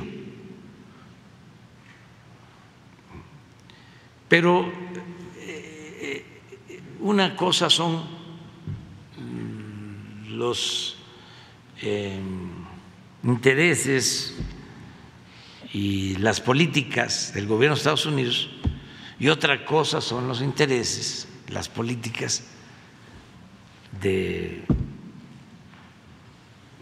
Iberdrola y de Oxo y el Reforma. Son cosas distintas. Eh, Oxo y Iberdrola, pues es Calderón, es Claudio X González, es Lore de Mola, es Riva Palacio, Sarucán, otros eh, autonombrados internacionalistas, pero eso ya son otros tiempos, ya eso ya no funciona. Bueno. En una segunda pregunta. ¿Tienes ahí el dato? A ver, ponla. Sí, esto es interesante. Porque ya, ya no pueden, no pueden este, utilizar eh, el pretexto de que estamos generando energía con carbón o con eh, insumos sucios o contaminantes. Mire, este es 18, 52.2 de gas, ahora 56.8. Ya con la crisis energética, antes no se consideraba energía limpia el gas. Y a partir de la crisis energética se decretó en Europa de que el gas es energía limpia por los cambios y por la realidad. Pero el caso de hidroeléctricas, 10.3, 10.6.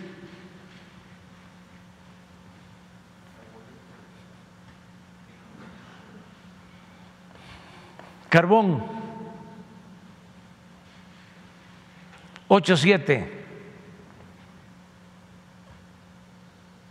Carbón, 2.6. ¿Qué alegan? En una... Nada, es este corrupción. Son muy corruptos y no quieren dejar de robar. Y tienen pues a sus intelectuales, periodistas, eh, voceros, alcahuetes,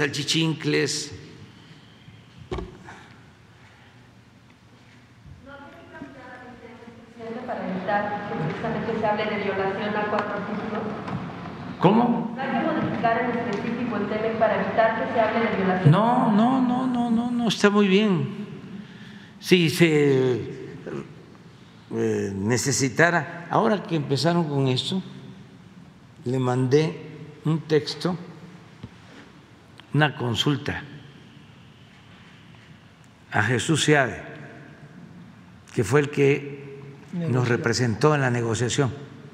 Y ahí tengo la respuesta. No hay ninguna violación al tratado. Con eso y con todo lo demás. Con eso tiene que ver con el petróleo. Entonces los opositores quieren que entregue la energía del país. Sí, quieren este, que nos vaya mal, son entreguistas. Es que les lavaron el cerebro, fueron muchos años de política neoliberal. Dejaron de creer en nuestro país, de pensar en el desarrollo independiente de México.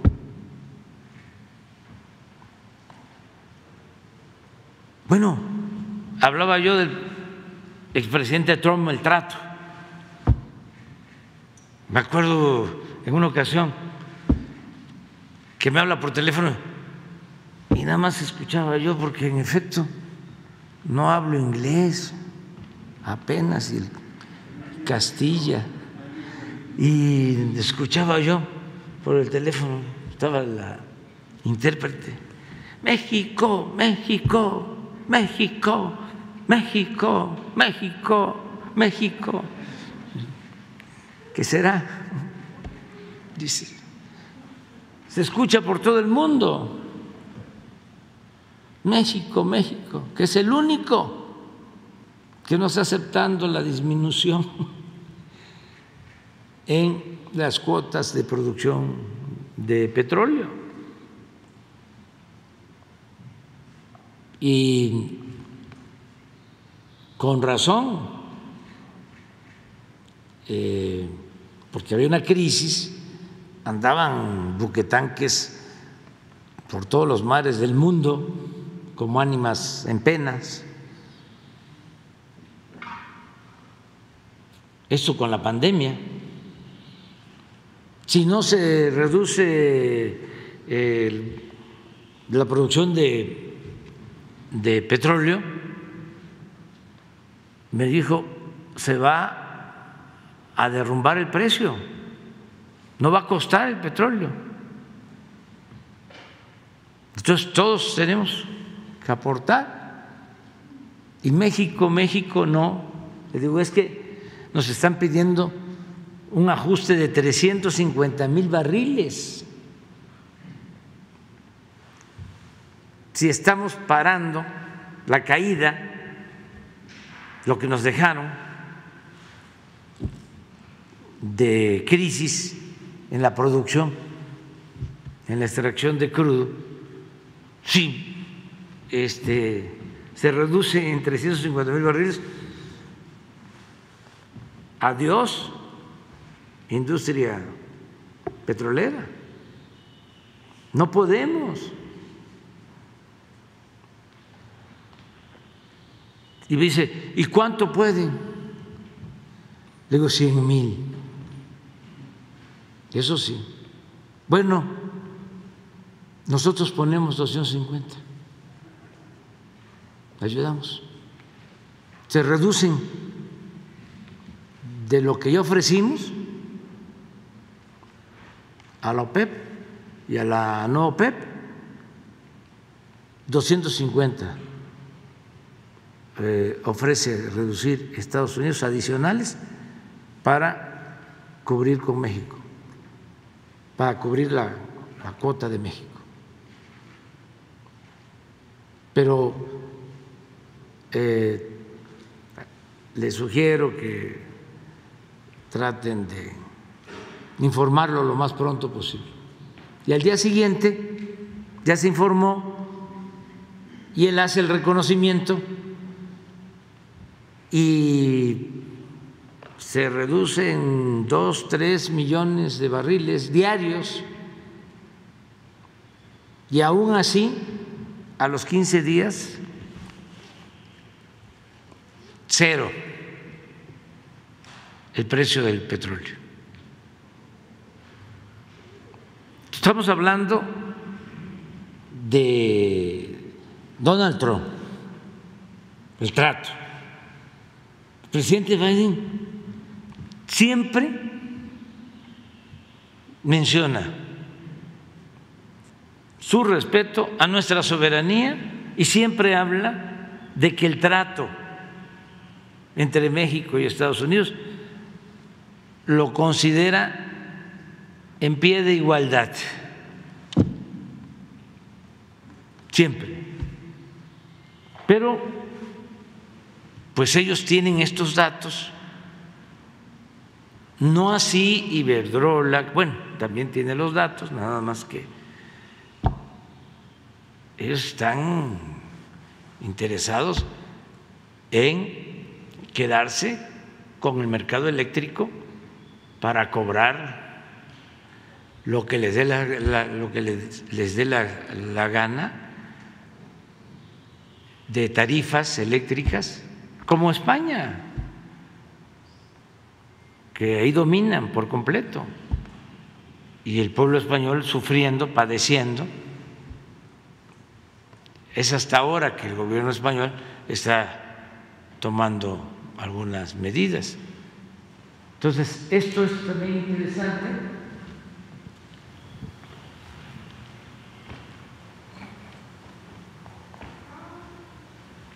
Carbón, 2.6 de toda la producción de energía. Estados Unidos, 21.6. Claro que ahora les, no ahora, ya desde hace tiempo les gana China. China tiene, debe de tener aquí como cerca del 40. Y ahora con lo de Alemania también. Entonces, para informarle a la gente de lo que está haciendo nuestro país, que estamos haciendo pues bien las cosas. Sí, nomás un comentario. De ese 60% de, de fósiles equivale a toda la producción de electricidad en México y en Argentina juntos. Sí. Y el país eh, per cápita que más emisiones de CO2 producen a, a, la atmósfera es Estados Unidos y después eh, Arabia Saudita y tercer lugar Canadá. ¿No es China? Primer no, lugar? China porque tiene muchos habitantes. Ah, y entonces, ah, per cápita. Sí, per cápita. Sí. Entonces, por la cantidad de habitantes no es... La India está arriba de China también. Sí.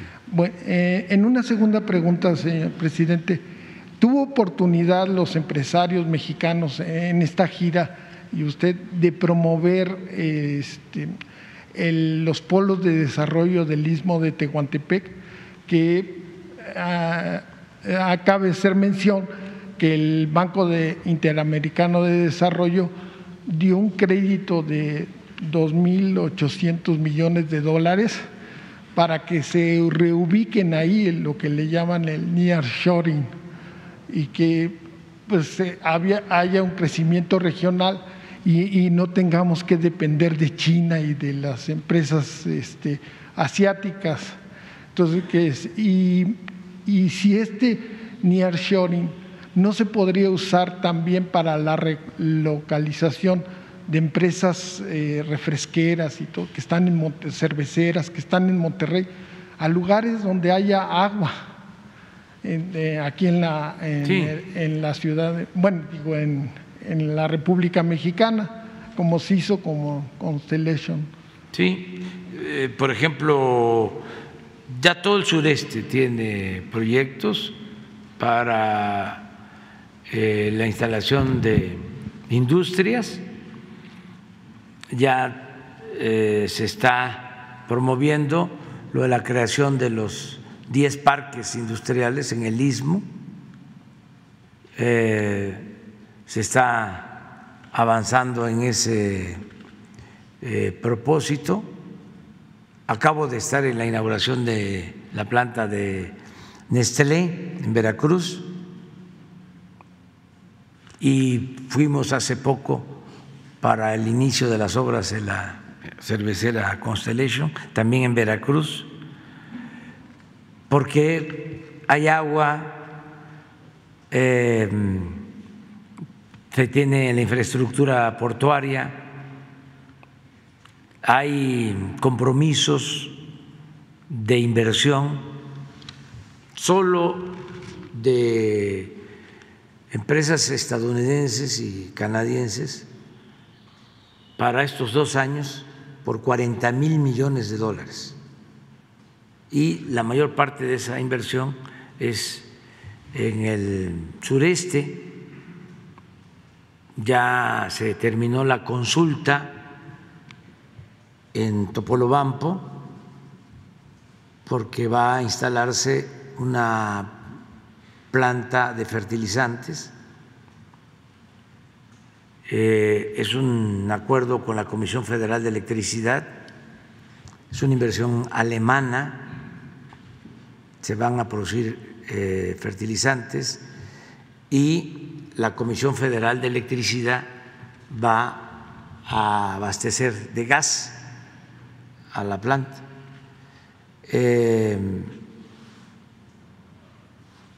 también se está construyendo una planta de licuefacción en Ensenada de Sempra. Está solicitándose autorización para construir otra planta de licuefacción en Puerto Libertad, también en Sonora.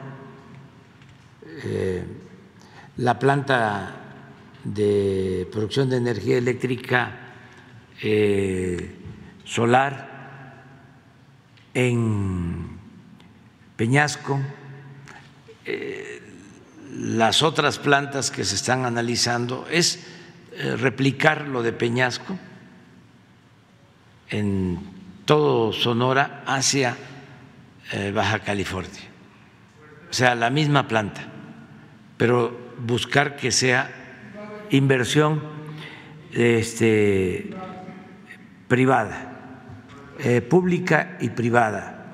Em, está el compromiso de otra planta en Salina Cruz, también de liquefacción, para eh, congelar y exportar gas. Eh, esto es en el corredor del, del istmo, ya está autorizada en Salina Cruz. También una planta coquizadora, son tres mil millones de dólares. Esa es inversión pública, inversión eh, del gobierno de la República, eh, tres mil millones de dólares para eh, tratar el combustóleo, elaborar gasolinas, obtener más rendimiento económico y no contaminar. Luego, eh, los parques industriales que se están ya eh, concluyendo, la rehabilitación de los ferrocarriles, eh, el gasoducto, un gasoducto marítimo de Tuxpan a Coatzacoalcos, eh, la explotación de una zona de producción de gas enfrente a Lerdo de Tejada, en el Golfo. Ya hay un acuerdo con una empresa estadounidense que va a poner barcos para eh, también procesar el gas. Eh, otra planta de licuefacción en Altamira, Tamaulipas, Ahora en la gira comprometimos 550 millones de dólares para rehabilitar plantas de fertilizantes nuestras. Eh, la mina que está en Baja California Sur, las plantas de fertilizantes de Lázaro Cárdenas. Eh, fuimos a ver las ruinas que dejaron en Poza Rica porque desmantelaron las plantas petroquímicas. Si la verdad, eh, todos estos conservadores deberían, vamos a invitarlos un día aquí, me voy a sentar yo allá y que ellos estén aquí para preguntarles. Pues los que desmantelaron eh, toda la industria petroquímica, por ejemplo, en Poza Rica, estamos hablando de Poza Rica. Es como si eh, habláramos de Evan, donde se perforó el primer pozo petrolero, que también está igual. Poza Rica eh, era la franja de oro en la época de las compañías petroleras extranjeras. Había un, complejo petroquímico, lo acabaron por completo y hay 70 hectáreas de ruinas. Entonces, ¿qué queremos ahí? Pues poner una planta de fertilizantes, aprovechando de que vamos a tener el gas suficiente, eh, una planta de, de, fertilizantes.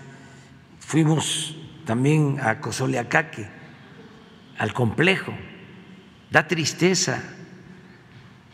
Siete, eh, siete plantas mm, que se construyeron, mm, ¿cómo se llama la materia prima de donde se hace la urea? Amoníaco. De, del gas natural se saca el amoníaco. Del amoníaco se, se saca la- la- la urea, que es el fertilizante. Bueno, había un complejo de siete plantas de amoníaco. El amoníaco es hoy uno de los mejores negocios del mundo. Bueno, llegamos al gobierno de las siete plantas, las siete en ruinas, tres desaparecidas. Desaparecidas es vandalizadas por completo, chatarras. Empezamos con una y eh, con esa planta de amoníaco estamos abasteciendo la planta que compraron de agronitrogenados al señor Ansira, que eh, también abandonada, la echamos a andar con ese amoníaco, ya está produciendo la planta. Y ahora vamos a eh, rehabilitar tres plantas más de amoníaco ahí en el complejo, porque son instalaciones, ellos ni siquiera sabían lo que se tenía, ni los eh, funcionarios de Pemex, ni los secretarios de, de energía, ni los presidentes. O sea, inversiones que se hicieron durante mucho tiempo, cuando México logró un desarrollo eh, de primera a nivel mundial en petroquímica. Todo lo destruyeron, todo. Y ya iban a destruir las refinerías, que las encontramos también casi convertidas en chatarra. Bueno, todo eso es inversión, por lo que preguntas, en, eh, en el sureste, la planta de, de Poza Rica que queremos poner de amoníaco y urea para utilizar esa- esas instalaciones, eh, estamos haciendo el acuerdo con Samsung y eh, buscando combinar inversión pública, inversión privada. Y una de las cosas que nos importa mucho, vamos a Poza Rica y está la gente ahí esperándome porque lo que me está pidiendo es trabajo. Y eh, la planta, bueno, tenemos que comprar los fertilizantes, necesitamos ser autosuficientes en alimentos, o sea, requerimos los fertilizantes. O sea, el fertilizante es tener más maíz, tener más, más frijol. Pero además, en el tiempo que se lleva la construcción de la planta de amoníaco y la planta de urea, son tres mil empleos. Reactivamos la economía del país. Eso es lo que estamos haciendo en general. Ya nos pasamos, ahora sí, ya. Ya para mañana.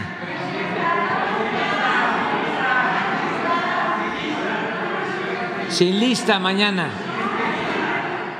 Sin lista mañana. Un día nos vamos a quedar.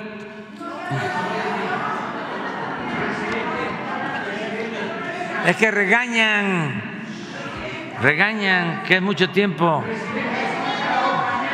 Nada más termino ya, ya, eh, de nuevo enviándole nuestro abrazo fraterno, nuestro abrazo cariñoso, fraterno, respetuoso, solidario a las familias de los marinos que perdieron la vida en eh, el desplome del helicóptero.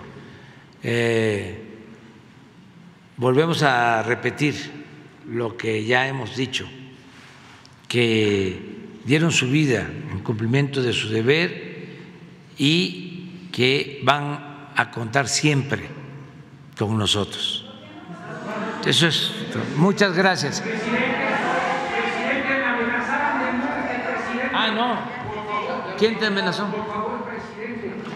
Eso sí. Eh, me he ausentado de sus conferencias. Ando a salto de mata como un delincuente, presidente.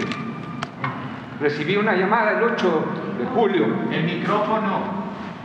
Jesús Ramírez Cuevas, la secretaria Rosicela, Alejandro Encinas, tuvieron a, ver, a bien apoyarme. Me sacaron con escoltas del estado donde andaba. Quiero ¿Dónde saber. estabas? En Quintana Roo. Pasé Tabasco, estuve en Veracruz, en Puebla, en Campeche. El mecanismo ahorita me está retirando las escoltas. No. Hoy a las 2 de la mañana, mi hija salió del país. Voy a la fiscalía a ratificar mi denuncia. Quiero dar con los agresores. Quiero recuperar mi tranquilidad. Te vamos a seguir apoyando. Aquí se va a quedar contigo. ahorita. Se va a quedar la secretaria de Seguridad. Quiero saber quién está detrás de esta amenaza. Se presentaron como el cártel Jalisco Nueva Generación. Esta conferencia la escucha todo mundo, presidente. Si el señor Nemesio Ceguera le puso precio a mi cabeza, que me lo haga saber por cualquier medio. Así se presentaron.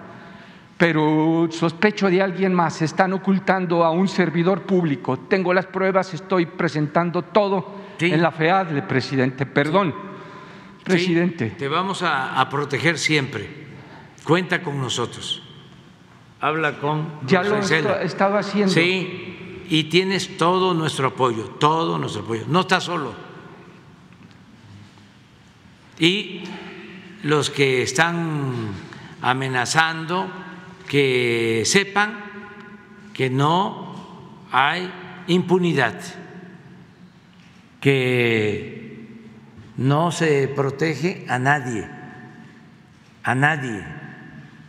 No tenemos relaciones de complicidad con nadie y lo más importante es la vida.